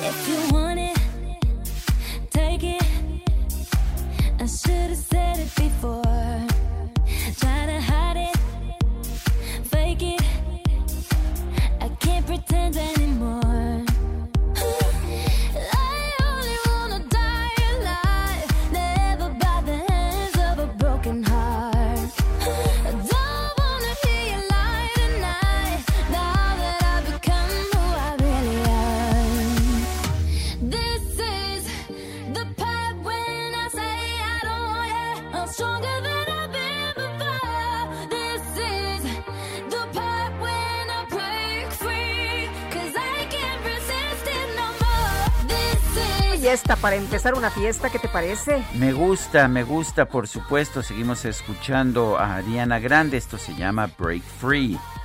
Libérate. Apaga las luces, Quique. Bueno, pues vámonos, vámonos con la información. Tenemos eh, mucho esta mañana y fíjese usted que ya el presidente López Obrador le respondió una mañana, se enteró que Silvano está tocando la puerta. Bueno, pues ahí ¿Ah, en Palacio Nacional sí y le dijo que no lo va a recibir no lo va a recibir. Ahí eh, eh, Piazza está ahí en Palacio Nacional. Dice que no puede estar aquí yo recibiendo, no puedo estar yo aquí recibiendo a personas, autoridades para atender cuestiones electorales o acusaciones de tinte político, pero vamos a escuchar lo que le dijo. Se trata de cuestiones judiciales y se tienen que ventilar en la Fiscalía General. ¿Va a recibir a, Silvano Aureoles? No, porque no me corresponde es un asunto que tiene que ver con las elecciones y para eso está el INE y está el Tribunal Electoral. Y si se trata de una acusación sobre un ilícito, pues eh, hay que acudir a la Fiscalía. Entiendo que viene aquí porque pues quiere aprovechar de que están ustedes y no es poca cosa la mañanera, ¿no? Todo lo que aquí ocurre es eh, información y noticia, pero no es el lugar bueno, la mañanera tiene su rating, todo el mundo quiere estar No es poca cosa la mañanera. Ah, la verdad es que sí es cierto. ¿Por qué está acudiendo sin cita Silvano Aureoles? Bueno, en parte porque el presidente no lo ha querido recibir. Es, él dice que Dijo lleva siete ocasiones, los, ¿no? los, oficios para comprobarlo. Pero la otra es porque pues lo que él quiere es que le hagamos caso los medios de comunicación y bueno, la verdad es que sí tenemos obligación los medios de hacerle caso, o sea que tenemos que hacer nuestro trabajo. No, y además por las eh, acusaciones que está eh, señalando, por estas pruebas que dice que señalan que Morena sí está aliado con el crimen organizado allá en Michoacán. Oye, dice el presidente, pues hay que cuidar la investidura presidencial, ¿eh? A mí no me corresponde eso de, de recibirlo. Pues sí, aunque vale la pena señalar que la investidura presidencial se defiende en algunos casos y en otros y en otros simplemente no. Eh, son las 8 de la mañana con 36 minutos. Un juez federal vinculó a proceso a Jonathan Valderas Rodríguez, presunto sicario relacionado con el asesinato de 15 civiles en Reynosa, Tamaulipas. Alberto Rodríguez es vocero del Gabinete de Seguridad del Gobierno de Tamaulipas. Alberto Rodríguez, buenos días. Gracias por tomar nuestra llamada. Eh, muy buen día, Lupita. Muy buen día, eh, Sergio. Muy buen día, ¿qué eh, buen día. Hasta la fecha, yo no alcanzo a entender bien cuáles fueron las motivaciones de estas, pues de estos ataques que se llevaron a cabo en Reynosa. Tenemos una mejor idea en este momento. Se habla de calentar la plaza, pero no sé si ese haya sido, pues el propósito y no sé si haya declarado algo el inculpado. Sí, una de las eh, líneas de investigación eh, que sigue la Fiscalía General de Justicia del Estado de Tamaulipas va en el sentido eh, propiamente de que se trataría de una disputa por el control territorial. La zona donde ocurren este lamentable acontecimiento del 19 de junio son un, grupo de colonias, son colonias relativamente pequeñas, pero que están muy cerca del puente internacional FARC. Eso lo hace, digamos, atractivo para los grupos delictivos y de ahí que se haya dado esta situación de disputa. La disputa estaríamos hablando entre facciones de, un grupo criminal de Matamoros que tiene radio de acción en Río Bravo y Matamoros y, lo que es Reynosa. Entonces, ese, digamos, es uno de los móviles eh, fundamentales. Eh, eh, el término básicamente calentar plaza estaríamos hablando de llega un grupo precisamente para generar una serie de acciones que de alguna forma buscan intimidar o replegar a, su grupo a su grupo rival. Ese, sería el sentido de, ese término. Alberto, de hecho, una persona que estaba en el hospital, un eh, presunto detenido por estas agresiones, dijo que ese era el propósito. ¿Cuántas personas detenidas hay por estos hechos? Sí, eh, eh, precisamente la persona que apareció en algunos videos filtrados es, precisamente la persona que fue vinculada ya y que dio a conocer la Fiscalía General de la República, es Jonathan N. Y al momento hay eh, varias detenciones, pero al menos 13 personas estarían eh, relacionadas o vinculadas precisamente a este a este multihomicidio. ¿Y ya todos están detenidos? Sí, ya están, ya están detenidos. Eh, de hecho, estamos hablando de que Jonathan ya estaría vinculado a proceso por parte de la Fiscalía General de la República. Fiscalía General de Justicia ya también dio a conocer de cuatro, cuatro, cuatro detenciones ya estarían vinculados también a proceso. Y este recientemente se dio a conocer una detención de ocho personas, dentro de las cuales estaba un líder precisamente de este grupo delictivo eh, de, de, nombre Iván N., eh, conocido eh, como La Vaca. ¿Qué, ¿Qué, lecciones aprendimos de esta balacera? ¿Qué puede hacer, qué pueden hacer las autoridades de seguridad de Tamaulipas para evitar casos como este? Bien, lo que ha venido haciendo el, gobierno del Estado de Tamaulipas a través de, la, Secretaría de Seguridad Pública, particularmente de la Policía Estatal, el Grupo de Operaciones Especiales y la Fiscalía General de Justicia del Estado, han sido una serie de acciones, estamos hablando de cuatro años hacia atrás, prácticamente cinco años, en el que se vino trabajando de manera eh, constante en lo que fueron detenciones muy importantes. Digamos, a lo largo de estos años ha, habido alrededor de unas 30 detenciones y algunos líderes de grupos delictivos que murieron durante algunas situaciones, algunos enfrentamientos, y eh, esto de alguna manera impactó eh, de manera importante en, cuanto a la actividad de estos grupos y eh, también explica de alguna manera también ese decremento que hubo en la incidencia delictiva en general en todo el estado que está conformado por 43 municipios, pero particularmente en el caso de Reynosa, Reynosa y Matamoros hubo un descenso muy importante en la, en, la actividad delictiva. Esto lo, lo, que llama la atención precisamente este hecho extraordinario es que pues haya habido haya sido un ataque directamente contra contra civiles. Eh, ¿Quién es la vaca y quién es el maestrín que también mencionaba esta persona detenida, Jonathan N? Sí, de acuerdo a la información de, inteligencia, eh, fundamentalmente estaríamos hablando de líderes propiamente de, estos grupos delictivos. Eh, el cártel del Golfo tiene una serie de fracciones o facciones. Están por el lado de Reynosa, regularmente han estado actuando ahí lo que se conoce como la fracción o la fracción de los metros del lado de Matamoros Río Bravo estarían escorpiones y ciclones. Es una situación que, que incluso no, no es desestimar la situación, pero no es nueva. Hay una disputa permanente de estos grupos por el control territorial. Eh, hace algunos, hace precisamente el 2017 hubo eh, la muerte de uno de, los, este, de su líder, del más importante de la fracción de los metros, y esto generó una disputa incluso dentro de esa misma fracción y posteriormente vino ya una disputa contra lo que serían ciclones y escorpiones. Y siempre está eh, esta disputa, no solamente por el control territorial, insisto, está el tema del puente internacional. ¿Qué significa el puente internacional? Pues toda una serie de actividades delictivas que como el gobernador del estado, Francisco García eh, Cabeza de Vaca, ha señalado que es un botín realmente lo que se está disputando. Estamos hablando de tráfico de migrantes, tráfico de, de, tráfico de combustibles, eh, contrabando, en fin, toda una serie de actividades delictivas que es lo que provoca precisamente esta, esta disputa. Eh, hay información periodística en el sentido de que ayer hubo un enfrentamiento entre un grupo armado y miembros del grupo de operaciones especiales. ¿Qué fue lo que ocurrió? Sí, eh, fue, de hecho, eh, estamos hablando de dos situaciones y, y sí es importante también eh, dimensionarlas, digo, en este sentido. Eh, por un lado, en un sitio que se llama Corrales o Hacienda Corrales, hubo una agresión por parte de, de sujetos armados a Guardia, a Guardia Nacional, elementos de la Guardia Nacional. Ahí la Guardia Nacional repelió la, repelió la agresión, digamos, es una situación que se presentó en la mañana. Y ya pasado el mediodía, precisamente en estas actividades de patrullaje, que, eso es importante, eh, cuando hay patrullaje, cuando hay vigilancia, eh, potencialmente se pueden presentar este tipo de situaciones.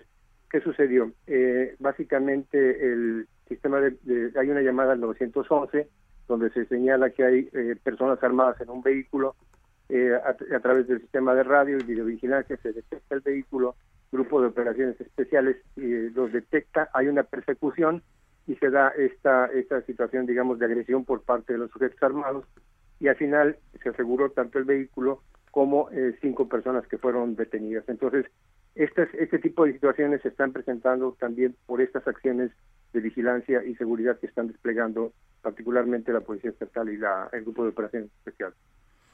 Yo quiero agradecerle a Alberto Rodríguez, vocero del Gabinete de Seguridad de Tamaulipas, el haber conversado con nosotros. Muchas gracias, Lupita. Muchas gracias, Sergio. Y gracias a su auditorio. Hasta luego. Buenos días. Son las 8 con 44.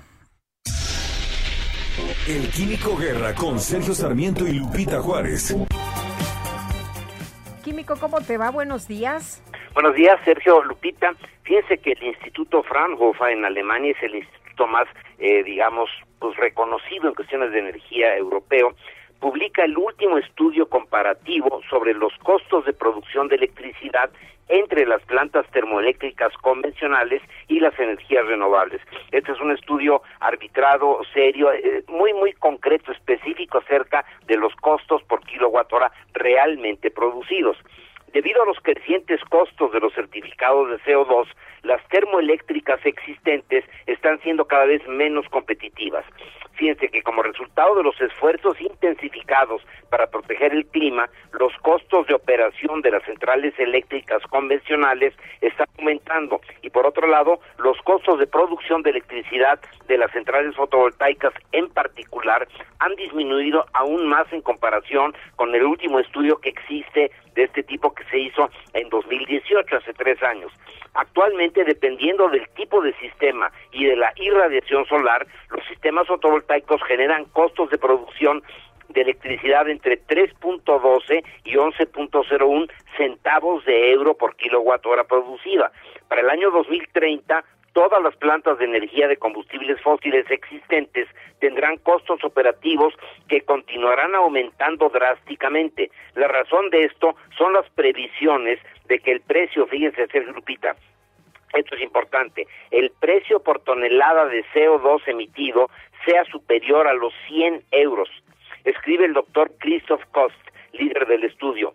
Esto significa un alto nivel de dinamismo del mercado cuando se trata de inversiones en nuevas plantas de energía, ya que las empresas prefieren invertir en nuevos sistemas de energía renovable antes que soportar estos altos costos operativos que se vienen hacia nosotros. Ahora, en noviembre, se va a llevar a cabo en Glasgow la vigésima sexta, la 26 eh, conferencia de las partes de Naciones Unidas, donde seguramente, Sergio Lupita, se va a concretar este sistema del pago por CO2 emitido a la atmósfera como un impuesto del carbono. Aquellos países, y hay que darnos cuenta de esto, que sigan invirtiendo en plantas que emiten mucho CO2, van a hacerse muy poco competitivas y van a tenerle que vender la electricidad a su población más cara que en otros países. Se va a hacer el país menos competitivo, los costos de producción van a ser más altos y las familias van a tener menos dinero para llevar comida a sus mesas. Sergio Lupita, interesante este estudio, es un estudio muy serio, concreto, acerca puntualmente de exactamente los costos de todos los sistemas existentes, Sergio Lupita. Muy bien, Químico, muchas gracias. Buenos días. Buenos días. Son las ocho con cuarenta y siete. Le hemos traído a usted información en las últimas semanas sobre la situación en Nicaragua. Daniel Ortega, quien luchó contra la dictadura de la familia Somoza, pues eh, se ha eternizado ahora en el poder y en las últimas semanas ha estado encarcelando a los opositores, a quienes, eh, a quienes han sido candidatos, son candidatos a, a contender en su contra en las próximas elecciones o también simple y sencillamente a miembros de la oposición. Eh, buena parte del mundo ha rechazado esto y ha señalado que Daniel Ortega es ya un dictador, pero pues paradójicamente México y Argentina han rechazado estas acciones de condena al gobierno de Nicaragua. José Carreño es editor de la sección Orbe del Heraldo de México, lo tenemos en la línea telefónica. Pepe, ¿cómo estás? Muy buenos días. Sergio, muy buenos días, qué gusto. Eh, es una situación, eh, entiendo, compleja, pero ¿cómo ves la, la, actitud del gobierno mexicano? A ver, eh, creo que nadie puede condonar el hecho de que Daniel Ortega esté deteniendo a todos sus opositores utilizando pues unas leyes muy cuestionables, eh, sobre todo de desviaciones ideológicas o de injerencia extranjera, que significa que si hablas pues con algún representante de un gobierno extranjero te meten a la cárcel. Eh, pero ¿por qué México está actuando como está actuando? Bueno, México alega el uh, tradicional principio de no intervención alega que eh, alega junto con Argentina en este caso que la mejor manera de tratar de solucionar el tema es propiciando el diálogo y que México y Argentina pues esperan de alguna forma mantener la posibilidad de ese diálogo eh, eh, eh, o facilitarlo en términos, en términos internos con su permanencia ahí. Ahora, el hecho real es que el debido a la presión o debido a la decisión del gobierno mexicano de, expresar también su desagrado por todo esto, pues hubo el retiro de, embajadores de Argentina y de México, que el gobierno nicaragüense respondió con señalamientos de respeto a la, a la no intervención y a la autodeterminación. Eh, hubo un este uh,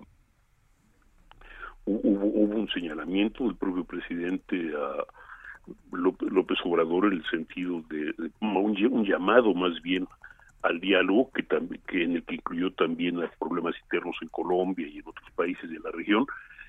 Pero el hecho real es que la, postura mexicana es ha sido muy muy tibia muy muy uh, pues muy contrastante con la que tuvo hace algunas décadas al tratar de al, al, presionar y al ayudar en términos reales a la revolución nicaragüense. Pareciera que a Daniel Ortega, de, hecho, no le importa lo que digan en el extranjero, ¿no? E, él hace y deshace allá en Nicaragua y como que lo tiene muy sin pendiente lo que se opine. De hecho, han señalado que lo que le dolería realmente o lo que le afectaría realmente sería una investigación a sus negocios efectivamente, por lo menos en, términos de la crítica de la crítica externa, esto es la crítica externa ha sido ha ido de la izquierda a la derecha, no, no, no es una crítica que haya sido que sea solo de parte del imperialismo, como dice él, sino una crítica que ha abarcado lo mismo, a, digamos, a grupos de izquierda democrática en Europa y en Estados Unidos y en, el propio, en la propia América Latina, que a grupos de, ciertamente empresariales y pro y anti y anti y, anti, antimarxistas o, o anticomunistas o como se les quiera llamar. El hecho real es que es una crítica generalizada y efectivamente a Daniel Ortega no le ha preocupado. Daniel eh, que para muchos es una decepción, te, lo puedo decir abiertamente, la, parece determinado a, simplemente a, crear una nueva dinastía en, Nicaragua. Él personalmente parece enfermo, ah, se dice que está muy enfermo y, y, tiene y se le ve con mucha fragilidad física. Su esposa Rosario Murillo, que es para muchos la, pues digamos la asocia al 50% en la presidencia de, Nicaragua y es la actual vicepresidenta. Ella tiene nueve hijos, tienen nueve, hijos, nueve hijos juntos y todos parecen determinados a mantener la digamos Nicaragua bajo el gobierno de la familia Ortega por un largo por un largo periodo de tiempo tienen un relativo apoyo o un cierto apoyo de, de gobiernos de izquierda en la región Cuba y Venezuela específicamente pero uh, pues no les preocupa, realmente no parecen interesados en, en, en, ampliar ese círculo de apoyo, o en, en, tanto que digamos que otros países, Argentina, México y, uh, tal vez Colombia, Costa Rica, mantengan una relativa neutralidad. Eh, Pepe, ¿Daniel Ortega es ya un dictador? Pues eh, digamos que visto desde afuera, desde, desde, afuera, pues sí hay un creciente número de, ah, de exiliados, hay un creciente número de, hay una represión creciente desde el 2017, hay un ah, encarcelamiento de personas entre, entre las personas que, que han sido detenidas las últimas semanas, se, se encuentran por lo menos no solo cinco presuntos candidatos presidenciales, sino al menos dos de los participantes en el comando que lo liberó o que ayudó a su liberación en, eh, en, en 1974. El, digamos que no, eh, le, importa poco si son sandinistas, antisandinistas, simple, siempre y cuando sean no, eh, no le sean leales a él. Y vamos, la, la legislación, tú lo señalaste hace un momento, la legislación es tan vaga que cualquier que puede haber una interpretación de cualquier manera, se puede interpretar cualquier contacto con el exterior con un intento de conspiración, por un lado. Y esto, por ejemplo, para gente como, para ponerte un ejemplo como Arturo Cruz, Arturo Cruz, que fue uno de los primeros detenidos, un economista internacional muy conocido, trabajó en el Banco Interamericano de Desarrollo, fue el embajador, fue embajador de Nicaragua en Washington, eh, que acompañó a, los administras en muchos de sus, eh, muchos de sus, contactos internacionales, pues es eh, literalmente lo, pueden lo, pueden lo pueden sentenciar así este de, de primera de primera intención. Y, esto sin contar a Cristiana Chamorro etcétera. Entonces si me dices eh, sí, es, yo diría que sí es un dictador. Yo creo francamente que es otro dictador latinoamericano. Es mira su biografía, mira su biografía y mira lo que está haciendo. Está haciendo lo que Somoza le hizo a él. Pues, pues sí. Gracias, Pepe Carreño. Nosotros tenemos que ir a una pausa en este momento. Son las 8 de la mañana con 54 minutos.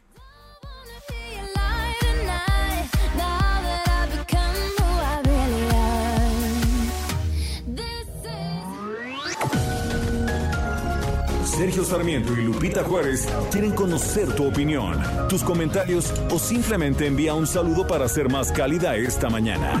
Envía tus mensajes al WhatsApp 5520 109647. Heraldo Radio, la HCL se comparte, se ve y ahora también se escucha. Continuamos con Sergio Sarmiento y Lupita Juárez por El Heraldo Radio.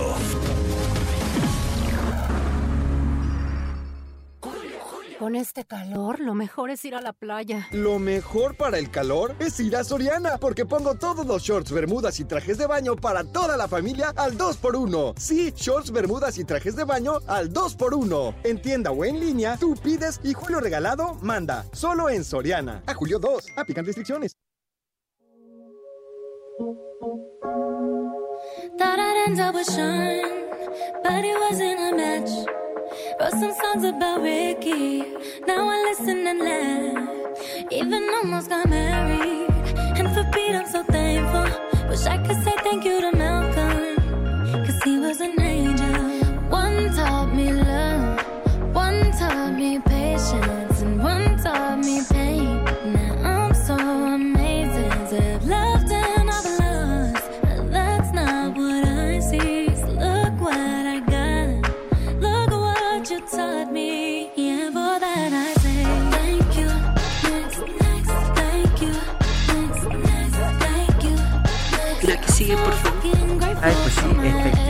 la que sigue, por favor. Thank you, next. Estamos escuchando a Ariana Grande. Ay, qué buena ¿De dónde frase, saca qué buena todos estos sonidos aquí el DJ que No tengo ni idea. ¿Cómo ves, Guadalupe? Ah, es que se pone a hacer su chamba. Sí, ¿verdad? DJ sí, es muy trabajador. DJ Kike, es un orgullo tenerte en este barco, En esta micro. en esta micro. ¿Quiere escuchar o quiere seguir planteando No, su bueno, postura? bueno. Queremos escuchar.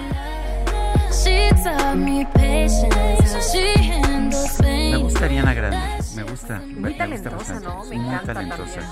Oye, eh, dicen los rumores, Sí. ya sabes que hoy es, eh, era cumpleaños de Héctor Lavoe, ya Ajá, fallecido, sí. gran salsero de los primeros allá de la salsa neoyorquina. Corren, corre fuerte un rumor de que hay un acuerdo de, de alto nivel en que participa hasta el subsecretario Hugo López Gatel para no, que no, mañana no. escuchemos a Héctor Lavoe. ¿Cómo la ves, Guadalupe? ¿Qué te parece si sacamos al señor Gatel de esto? Ah, bueno, está bien. Entonces el acuerdo es de alto nivel. DJ Quique, nuestra productora Carla Ruiz y bueno, todo el resto de la pandilla. Eh, pues parece que llegó a una conclusión de que hoy se permitía Ariana Grande, exigida por Guadalupe Juárez.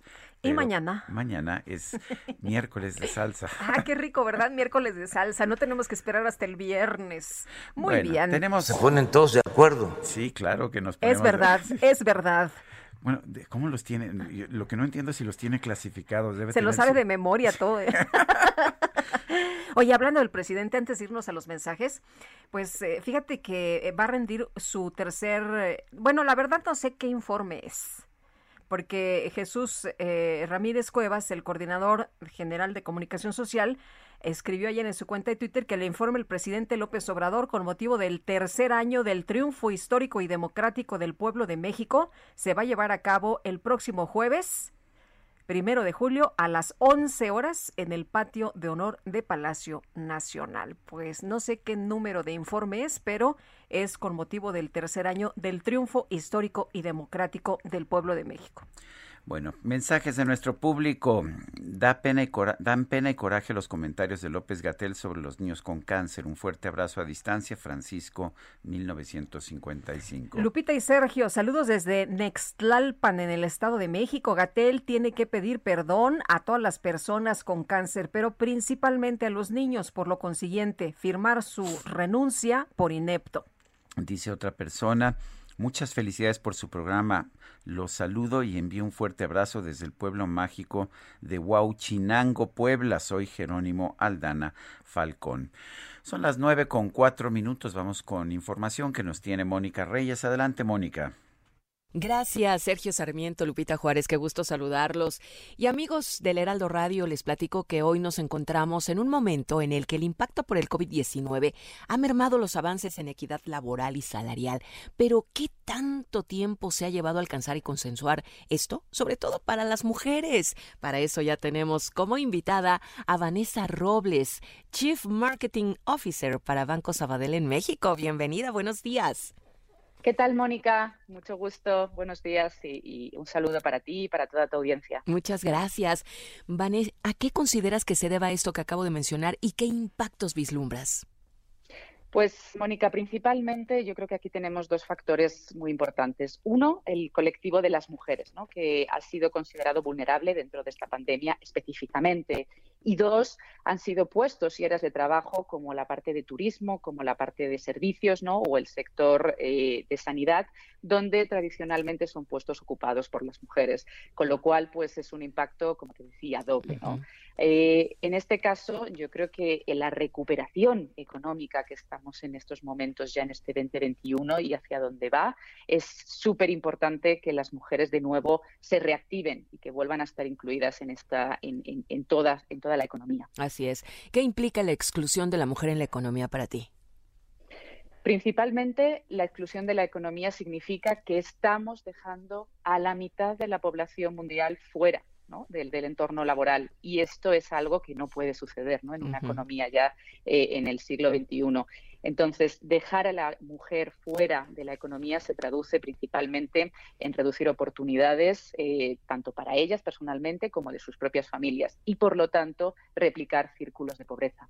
Sí. ¿Consideras que estos factores que acabas de mencionar van ligados a una concepción errónea y adquirida de cómo las mujeres entendemos, consumimos y nos relacionamos con el dinero?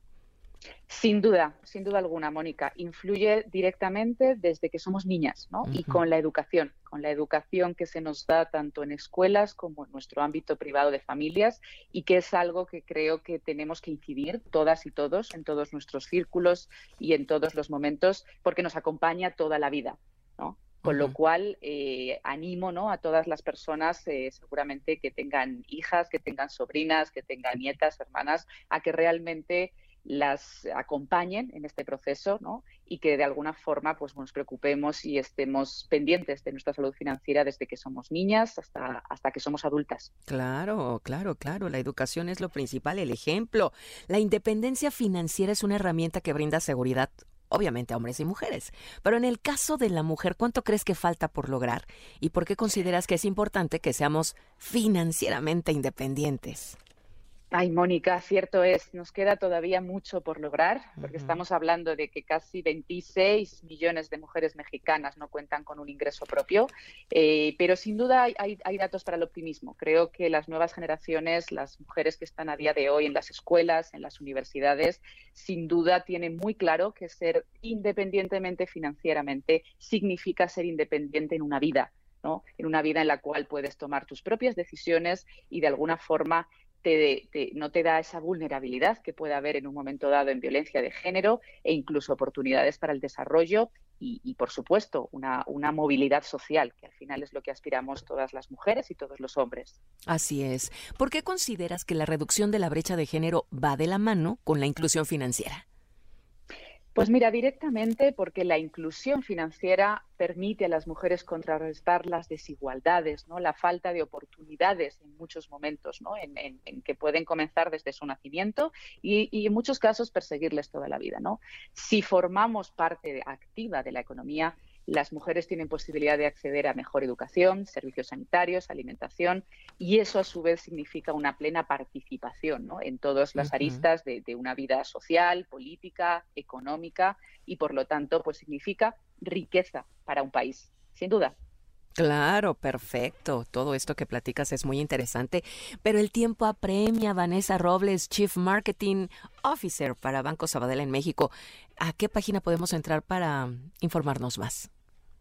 Gracias, Mónica. Pues realmente me pueden encontrar en bancosabadell.mx eh, y ahí estaré para lo que necesiten. Cualquier cosa me tienen a su disposición. Muy bien. Pues muchísimas gracias.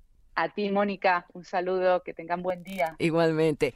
Continuamos con ustedes. Sergio Sarmiento, Lupita Juárez, adelante. Gracias, Mónica Reyes. Y ya está en la línea telefónica y le agradecemos como siempre a Marta Bárcena, columnista del Heraldo de México. Embajadora, ¿qué tal? Muy buenos días. Muy buenos días, Lupita. Muy buenos días, Sergio. Buenos días al auditorio. Pues comentando hoy martes que las aguas se mueven en torno a la situación en Venezuela ¿Por qué digo que las aguas se mueven?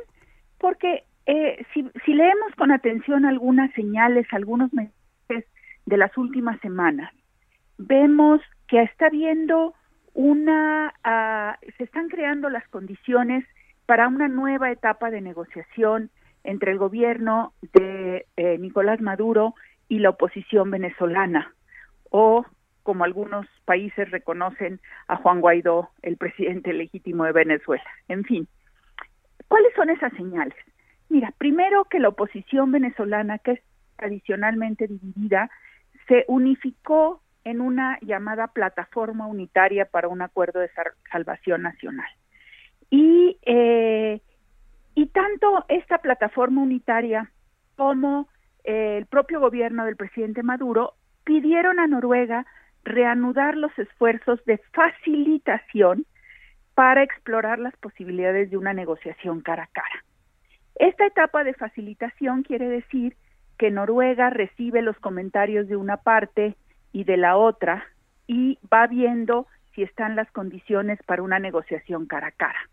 En ese ir y venir de la oposición y del gobierno del presidente Maduro con, con Noruega, pues están discutiendo varios temas como dónde podrían ser llevarse a cabo las negociaciones, cuál va a ser el formato de las mismas, cuál va a ser la agenda que se va a tratar, eh, qué países van a acompañar ya ese proceso, además de Noruega posteriormente.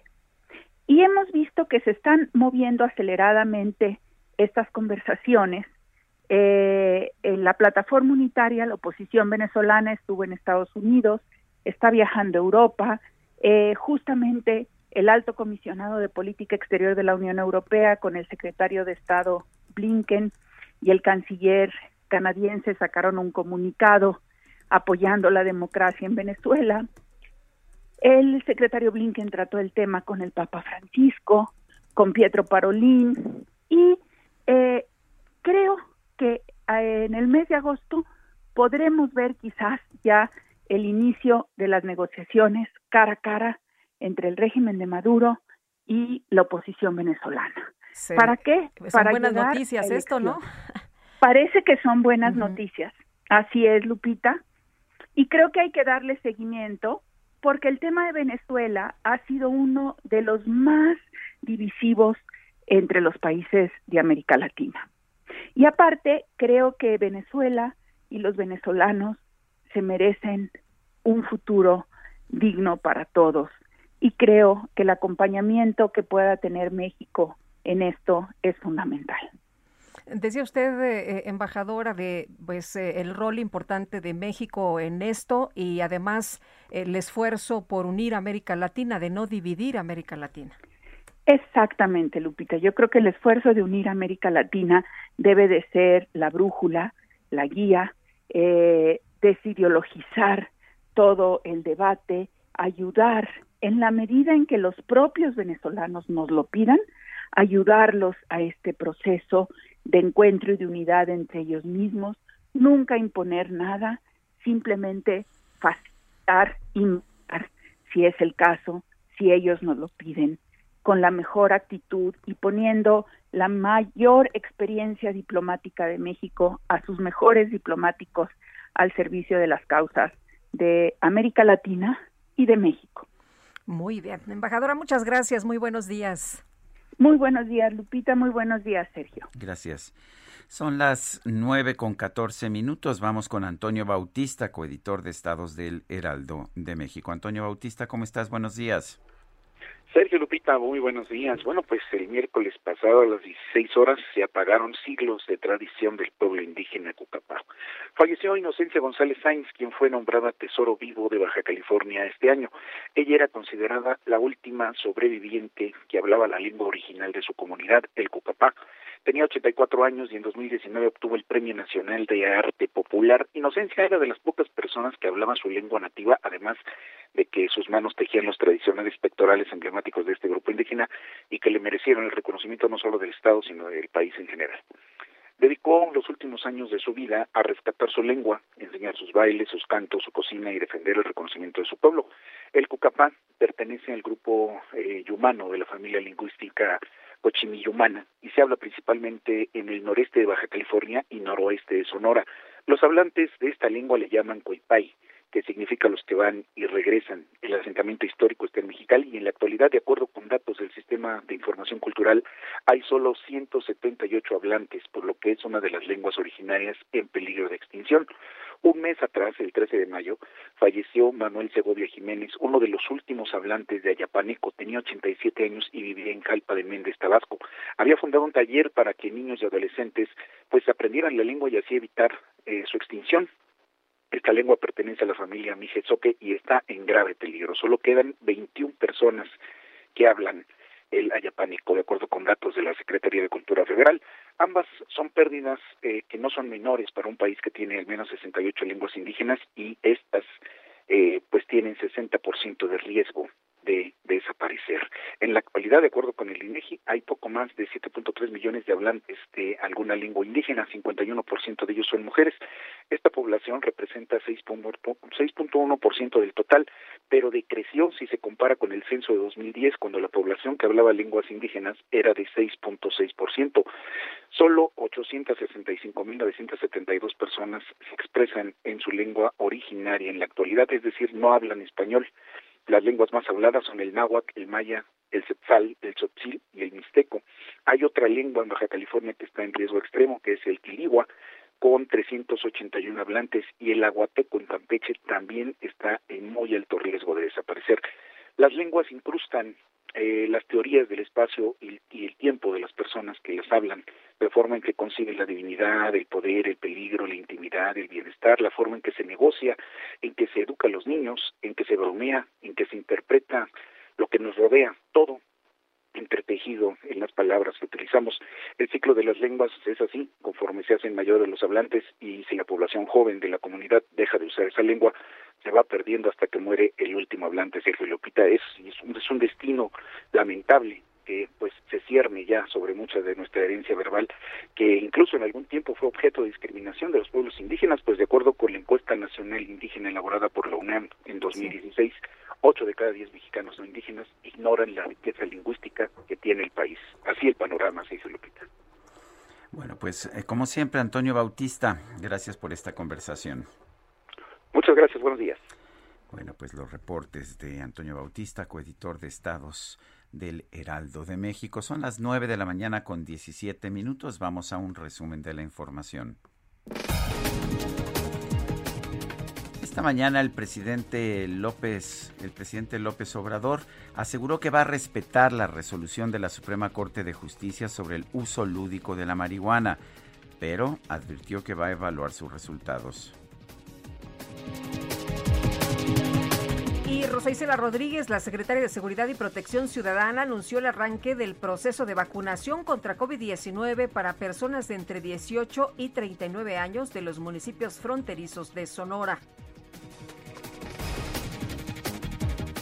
Estamos presentando la vacunación en los municipios fronterizos de Sonora a población de 18 a 39 años. Es una acción que se inició el día de ayer por instrucciones del señor presidente. Estamos coordinando la vacunación en la frontera norte, entonces corresponde al estado de Sonora que estamos iniciando con cuatro municipios. Estos son en San Luis Río Colorado, en Puerto Peñasco, en Altar y en general Plutarco Elías Calles. La Secretaría de Comunicaciones y Transportes firmó un acuerdo de cooperación con el Departamento de Transporte de California y la Asociación de Gobiernos de San Diego para impulsar proyectos de infraestructura en ambos lados de la frontera. Las autoridades sanitarias de Rusia informaron que en las últimas 24 horas se registraron 652 muertes por COVID-19 en ese país, la cifra diaria más alta desde el comienzo de la pandemia.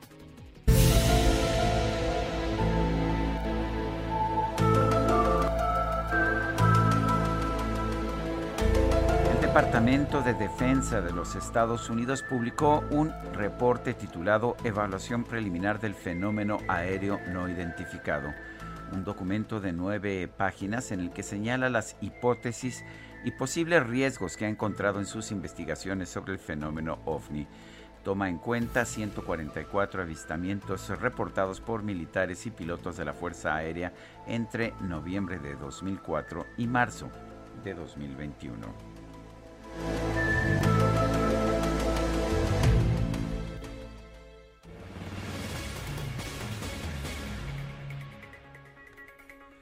Ya ves, un mundo nos vigila. Un mundo nos vigila, bueno, como, pero como me decía un científico hace unos días, eh, lo que reporta este informe es que los objetos voladores no identificados son no identificados. bueno, son las uh, nueve, nueve de la mañana con 20 minutos, nueve con 20.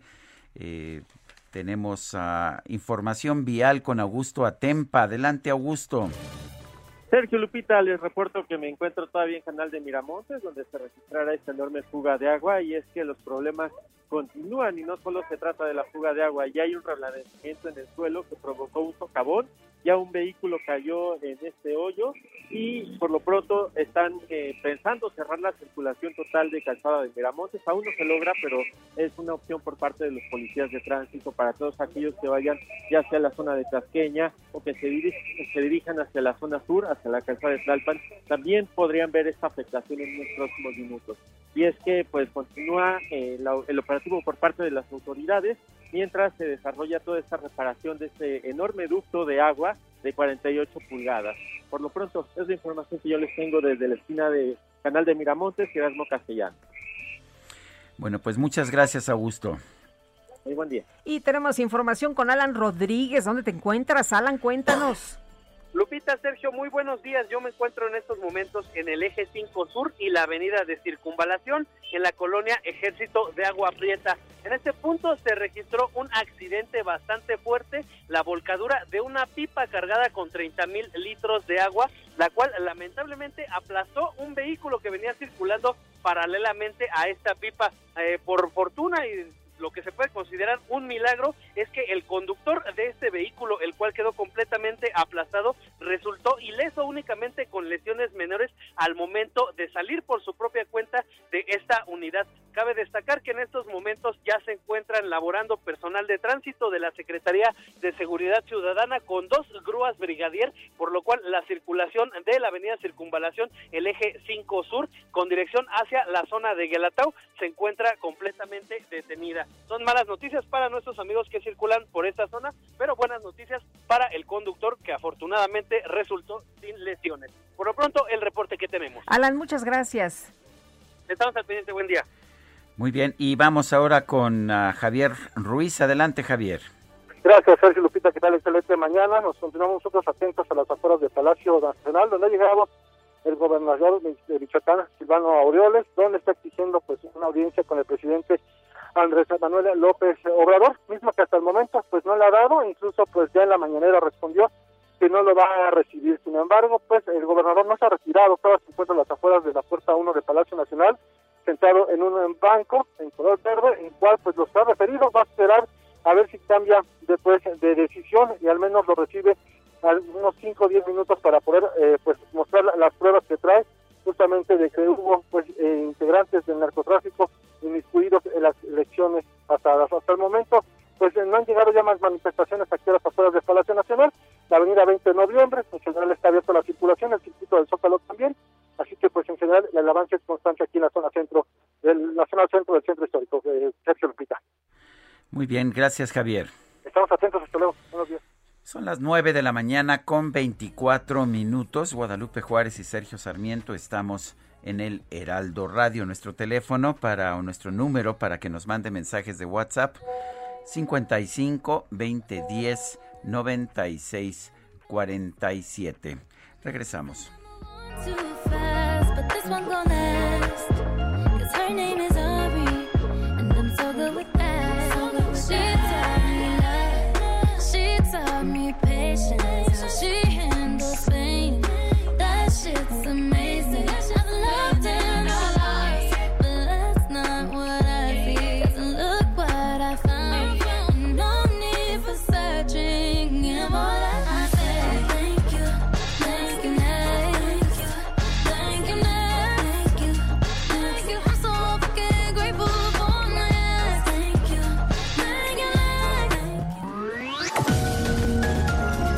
Sarmiento y Lupita Juárez quieren conocer tu opinión, tus comentarios o simplemente envía un saludo para ser más cálida esta mañana.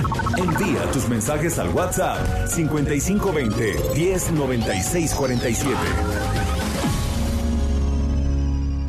Heraldo Radio, la HCL se comparte, se ve y ahora también se escucha. Continuamos con Sergio Sarmiento y Lupita Juárez por El Heraldo Radio. ¿Tú las traes? No, tú las traes. Mejor yo les traigo, porque en Soriana toda la juguetería, montables, bicicletas y patines los pongo al 25% de descuento. Sí, juguetería al 25% de descuento. En tienda o en línea, tú pides y Julio Regalado manda. Solo en Soriana. A Julio 2. Aplican restricciones.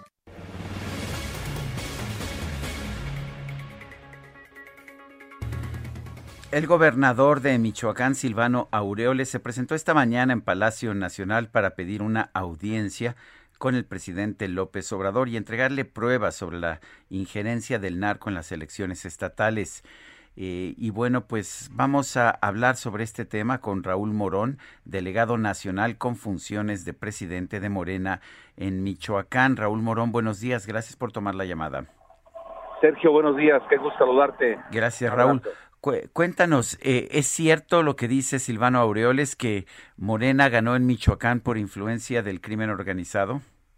No, absolutamente, Sergio, absolutamente. Tú recordarás desde antes, antes de que nosotros dejáramos la candidatura, que eh, el número, los números eran totalmente favorables a Morena. En ese tiempo no había ninguna acusación por parte del gobernador, porque estaba él muy dedicado a coordinar la campaña de Carlos Herrera, pero estaban desalentados, entonces el movimiento hizo que se envalentonaran, se fueran hacia adelante con una operación de todo el gobierno del estado, este Sergio en contra de Morena y los tres partidos también más importantes, pero pues la gente había tomado ya una decisión y la decisión era que hubiera un cambio porque la forma en que estaba ejerciéndose el poder en Michoacán era una forma muy traumática, mucha corrupción, desmedida corrupción, este, se olvidaron de gobernar para las michoacanas y michoacanos, de resolver los problemas que enfrentaba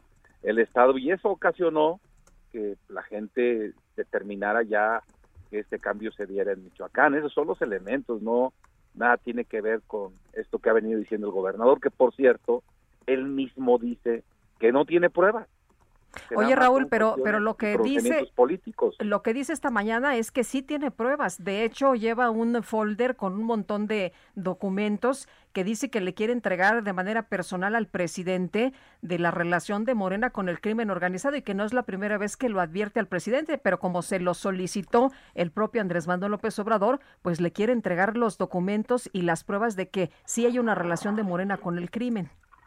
Bueno, en el caso, en el, en el caso del proceso electoral, Lupita, si esto fuera necesario y me parece que es pertinente, yo creo que las pruebas tienen que presentarlas en otro lugar, que es el Tribunal Electoral de la Federación. Ahí es donde tienen que, ante los tribunales, presentar todas las pruebas que ellos tengan para que puedan cuestionar esta elección que se dio en el estado de Michoacán. Entonces, yo creo que es importante que esto se dé porque yo, yo te lo digo también como demócrata que soy, que si estos elementos los tiene y son reales, este, pues obviamente que procedan las instancias jurisdiccionales en razón de las pruebas que se presenten, pero yo fui primero el candidato o aspirante a candidato, después estuve al frente de la elección como delegado nacional y presidente en funciones y como coordinador general de la campaña y yo tengo idea de todo lo que pasó en la elección y absolutamente, absolutamente es cierto que el crimen organizado actuó. Yo no digo que en algunos casos no hayan actuado. En el caso de algunos municipios que es público incluso la influencia, la injerencia del crimen organizado, pero esta injerencia no es determinante en la elección. Y por cierto, no actuaron a favor de Morena en esos municipios. Fueron otros las gentes que, ganaron, ni siquiera tampoco la coalición, ¿eh? En el caso de Aguililla, como es muy conocido, ganó otro partido político, Entonces, yo, este, Lupita, te digo, me parece que tampoco niego y tampoco creo que este, el gobernador no tenga derecho a presentar las pruebas ante el, presidente de la República, pero lo que está en cuestión y lo que está él cuestionando es el resultado del proceso electoral. Y el resultado del proceso electoral se ventila en otros órganos jurisdiccionales. Me parece que ahí es donde el gobernador tiene que presentar las pruebas, y no con el presidente de la República. Con el presidente de la República tendría que haber otros elementos de carácter este, de gobernanza, de gobernabilidad del Estado, de su responsabilidad como gobernador, que por cierto la ha desatendido sobremanera. O sea, el crimen organizado no ayudó a Morena. ¿Y qué está buscando entonces el gobernador Silvano Aureoles? ¿Simplemente publicidad? Pues yo no, no, yo creo que publicidad, pero también él lo él mismo lo ha comentado, ni siquiera es algo que nosotros supongamos, Sergio, él dice, me van a meter a la cárcel, este, ojalá que me metan, o sea, yo no sé qué traiga él detrás de allí en su costal que carga, pero finalmente no tenemos por qué y el gobierno federal no tiene por qué meter a la cárcel a nadie, nada más por lo que dice, o sea, porque en este país hay libertad de expresión. Entonces yo creo que él se está curando en salud porque sabe de manera plena y clara todas las tropelías que cometieron en Michoacán, Sergio. Y seguramente, y ahora que esté el cambio de gobierno, muchas cosas de ellas van a salir a la luz y obviamente el gobierno que encabeza Alfredo Ramírez Bedoya no va a ser omiso, seguramente va a hacer público todas las inconsistencias, las irregularidades, el desaseo en el manejo de los recursos públicos del estado de Michoacán que el gobernador haya tenido en su gestión. Entonces me parece que se está curando en salud, Sergio. A mi juicio es eso y te reitero, o sea, el gobierno federal ni ningún régimen puede meter a la cárcel a nadie nada más por hablar, por decir lo que piensa, porque aquí en México hay libertad de expresión. Raúl, ¿tú sabes si, si, el, si el gobernador tiene relación con el crimen organizado, como lo señaló eh, Mario Delgado, el líder nacional del, de, de Morena? No, yo no tengo pruebas para hacer esa aseveración, Lupita. No, no las tengo.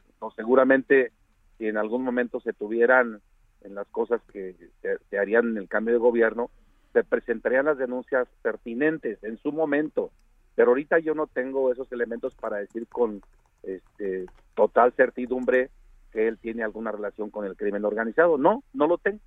O sea, se comentan muchas cosas con la gente acá en Michoacán, las michoacanas y los michoacanos, pero certeza plena yo no la tengo en absoluto y por eso no me atrevo a hacer una acusación de esa magnitud. Raúl Morón, gracias por hablar con nosotros. Sergio, muchas gracias, Lupita.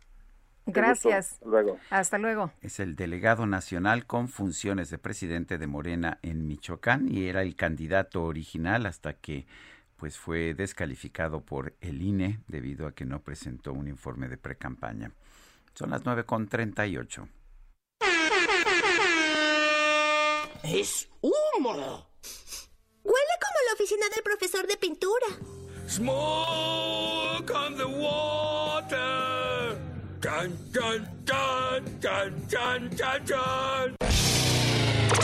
La micro deportiva. Homero, estás fumando eso. ¡Ah! Y ahora soy tu cómplice. Podría ir a prisión a menos que declare en tu contra. Marches para curarme los ojos y es legal.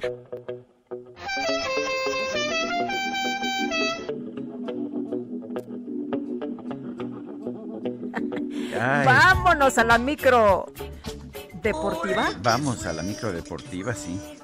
Ya este el DJ que se echó todo un alegato aquí eh, jurídico, pero bueno. Bueno, es que es importante el tema este. Tengo, la, tengo la impresión, mi querido Julio Romero, ya te iba a presentar Guadalupe, pero tengo la impresión de que no, no estás controlando bien a tu cacharpo. ¿Cómo estás, Sergio Lupita, amigos del auditorio? Qué gusto saludarles. Lo que pasa es que trae el escape, trae una fuga y el humo se le está metiendo a la cabina. es el único humo que aquí se consume en esta micro deportiva y entonces ya el dióxido de carbono le está afectando, pero pues bueno, vamos a darle unas cachetadas y le vamos a hacer el antidoping, por supuesto que le vamos a hacer el antidoping al cacharpo. Bueno, vámonos con la información deportiva este martes. ¿Qué jornada se vivió en la Euro en los octavos de final? con dos duelos que se fueron hasta los tiempos extra y que se empataron pues prácticamente en los últimos minutos. El campeón del mundo Francia quedó eliminado en penaltis por Suiza. En los 90 reglamentarios terminaron empatados a tres Francia y Suiza. Y en penaltis 8 por 7 el equipo suizo acertó sus cinco disparos, pero el último lo falló para el equipo galo. Kylian Mbappé, esta figura mundial falla el penalti y con esto el equipo francés quedó eliminado. Por cierto, por cierto, la leyenda Pelé le mandó un mensaje a Mbappé en redes sociales pidiéndole que mantuviera la cabeza en alto después de esta falla. Mientras que en el otro duelo, España en tiempos extras venció 5 por 3 a Croacia. También terminaron empatados a 3 en los 90 minutos. Luis Enrique, técnico de la llamada roja, salió más que emocionado de este duelo.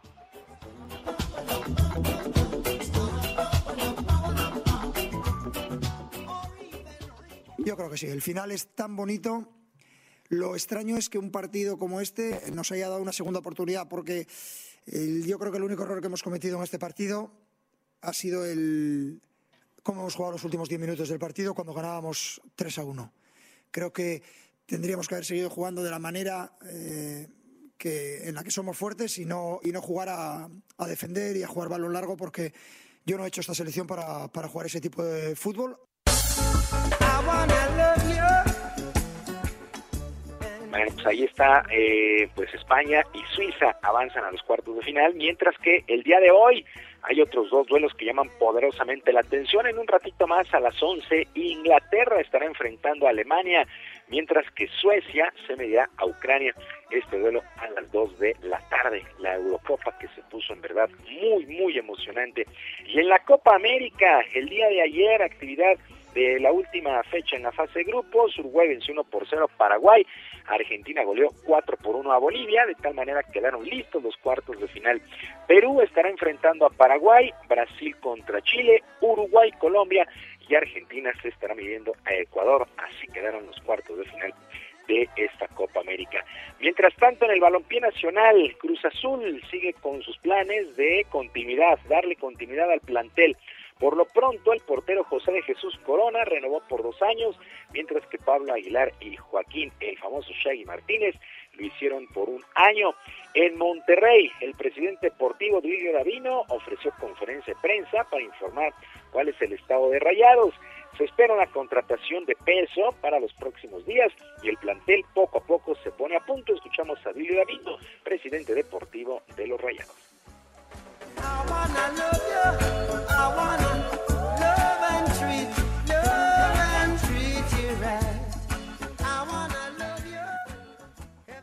Además de los refuerzos de calidad, sin duda, comprobada, y de los jugadores de nivel que tenemos, hay que considerar que el equipo vivirá su segundo torneo bajo la dirección técnica de Javier Aguirre, quien ha tenido tiempo para hacer los ajustes necesarios de la mano de la directiva, profundizar en el conocimiento del plantel y buscar desarrollar el potencial de todos nuestros jugadores.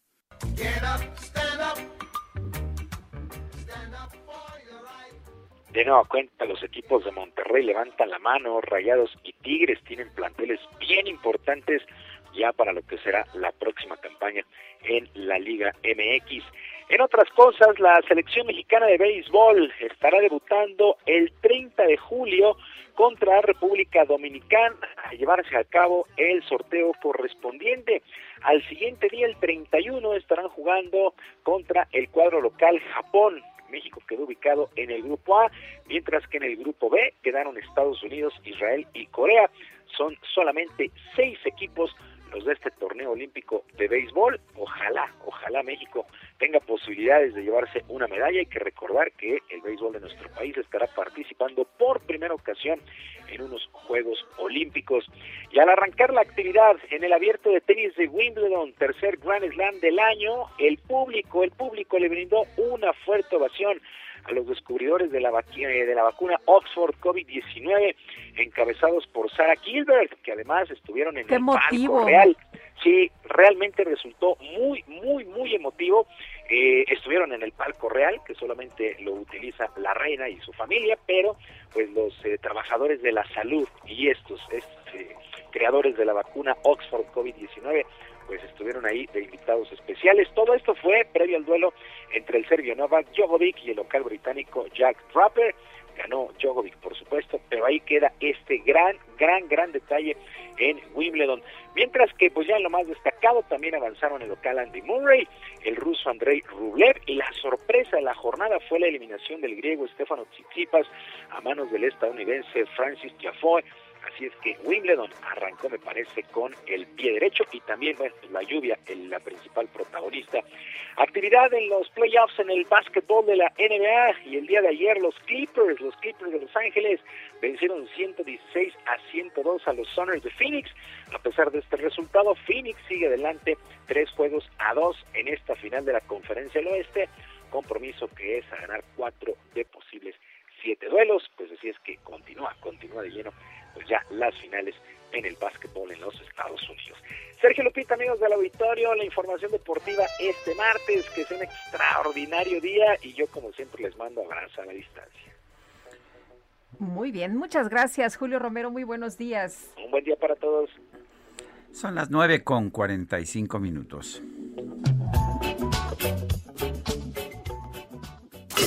Gastrolab con el chef Israel Arechiga.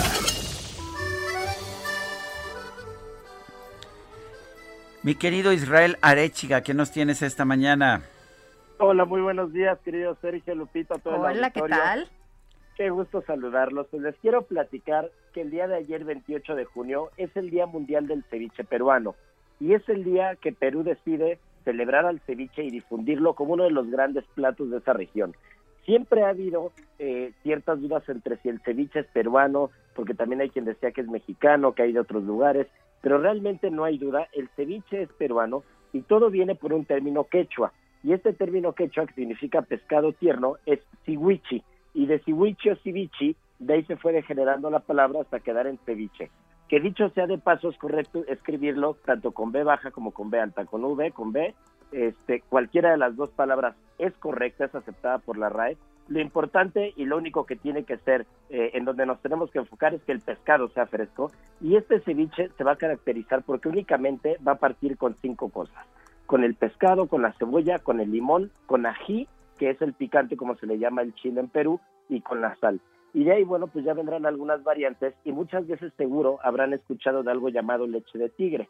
Pues esta leche de tigre es la preparación a base de pescado, cebolla, limón, ají y sal, y que posteriormente se le puede poner cilantro, se le puede poner apio, se le puede poner camote, el mismo choclo que es el maíz para nosotros, y de ahí vamos a tener un sinfín de, de variedades de ceviche, pero bueno, lo importante es celebrarlo, celebrar uno de esos grandes platos, porque gracias a platos como ese, Perú se puso en el mapa gastronómico y escuche nada más, desde el 2012, que fue distinguido por primera vez como el mejor destino culinario del mundo, durante ocho años seguidos le ganó a países como México, España, Francia, Japón, Italia, y llevan cinco, perdón, ocho años, ocho años seguidos siendo el mejor destino gastronómico de todo el mundo.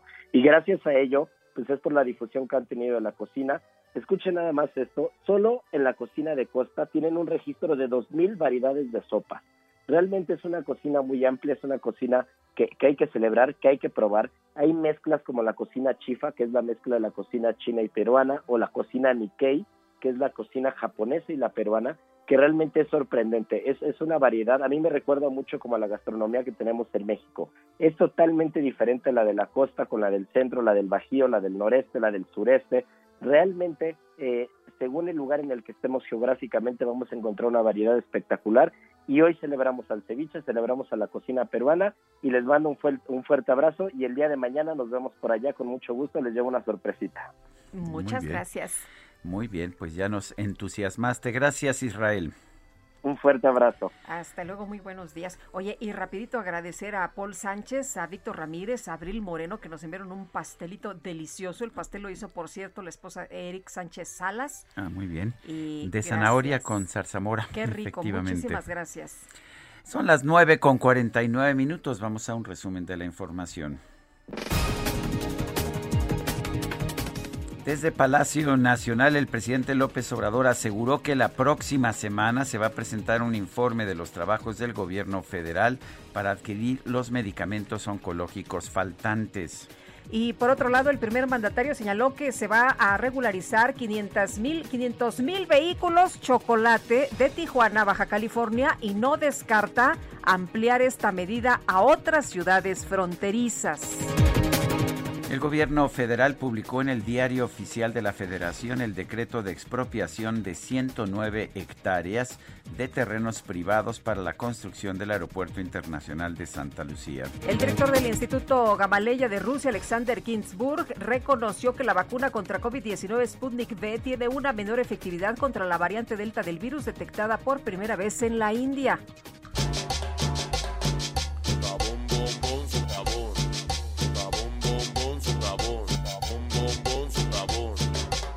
Bueno, pues ante el revuelo que ha causado el socavón del municipio de Juan C. Bonilla en Puebla, un puesto de antojitos mexicanos de la localidad, conocido porque lo atiende Doña Mari, lanzó la memela socavón. Es una gordita tradicional a la que se le agrega salsa verde o roja. Incluye un huevo estrellado en el centro para simular el socavón. Se le puede poner queso y cebolla.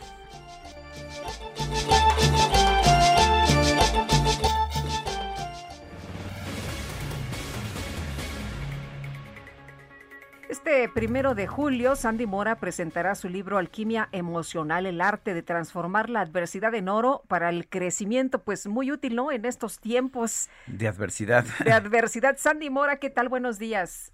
Hola Lupita, hola Sergio, muy, muy buenos días y muchas gracias por este espacio. Alquimia emocional, el título me gusta, pero ¿cómo usamos esta alquimia emocional precisamente para enfrentar las adversidades? Pues mira, justo de lo que se trata es de que cada adversidad o cada situación que se nos sale de nuestros planes y que se nos sale de control detona emociones que les podemos llamar negativas o aflictivas. Lo importante es saber que toda emoción nos trae información, entonces no hay que embotellarlas, no hay que hacerla a un lado, hay que permitirnos sentirla y se puede, existe existen diversas formas de poder transformar todas esas emociones aflictivas en aprendizaje, en crecimiento, en evolución personal, que nos ayude a generar nuevas herramientas y a detonar nuestro potencial para estar mucho mejor ante esta circunstancia que nos toque vivir, sea cual sea, y para las siguientes estar también mejor preparados. Entonces ahí es donde se hace la alquimia, donde se transforma esta parte densa e incómoda en oro de crecimiento personal. Eh, Sandy, suena fácil, pero cuéntanos, eh, ¿lo podemos hacer difícil? Porque nos dicen, a ver, hay que transformar problemas en, en, oportunidades y el dolor en crecimiento, pues se oye, se oye sensacional y se oye fácil, pero en la vida real cuesta, ¿no? Sí, sí cuesta. Evidentemente, el, el, proceso de duelo ante cualquier pérdida, sea de un trabajo, sea de una situación de salud, sea de un ser querido, lo que sea, eh, genera emociones aflictivas y nos va a provocar cierto dolor y es inevitable que lo sintamos.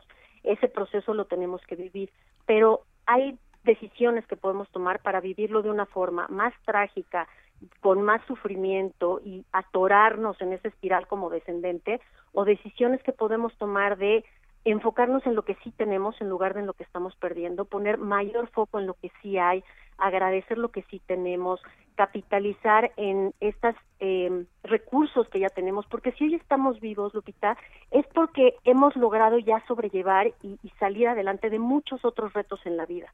Y si hoy estamos aquí, es que tenemos un 100% de porcentaje de bateo de éxito. Entonces, voltear a ver lo que ya hemos logrado, las fortalezas que ya tenemos y apalancarnos en eso. Cuando ponemos el foco en lo que sí hay y en lo que sí puedo hacer, aunque no sea el ideal que yo en mi mente me había generado, pero me enfoco en lo que ahorita, con lo que tengo, puedo hacer, empiezo a encontrar recursos y se empiezan a abrir posibilidades porque mi mente está puesta en cómo sí, en lugar de en el sufrimiento ni, y en el por qué a mí. Bueno, pues este libro se presenta entonces este primero de julio, ¿en dónde? Se va a hacer una presentación virtual eh, gracias a los alumnos de la Universidad Panamericana a través de Google Meet eh, y está abierta al público. Pueden encontrar el link en, en mis redes sociales y, y, están invitados todos para escuchar un poco más de, de los ingredientes que se necesitan para ir fortaleciendo este músculo de la resiliencia, como dicen, tan necesario en estos momentos de la historia, siempre, pero más ahora, porque además la incertidumbre es algo que tenemos que aprender a navegar sí o sí, porque creo que llegó para quedarse. Santi Mora, gracias por hablar con nosotros. Muchísimas gracias a ustedes. Se nos acabó el tiempo, Guadalupe. Vámonos corriendo entonces, que la pasen todos muy bien, disfruten este día y nos escuchamos mañana tempranito. Hasta mañana, gracias de todo corazón.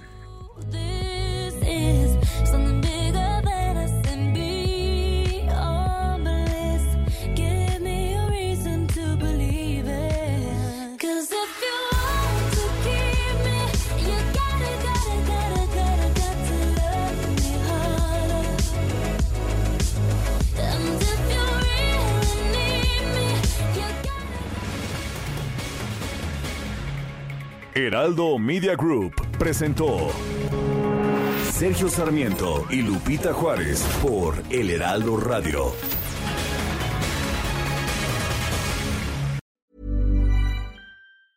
Ever catch yourself eating the same flavorless dinner three days in a row?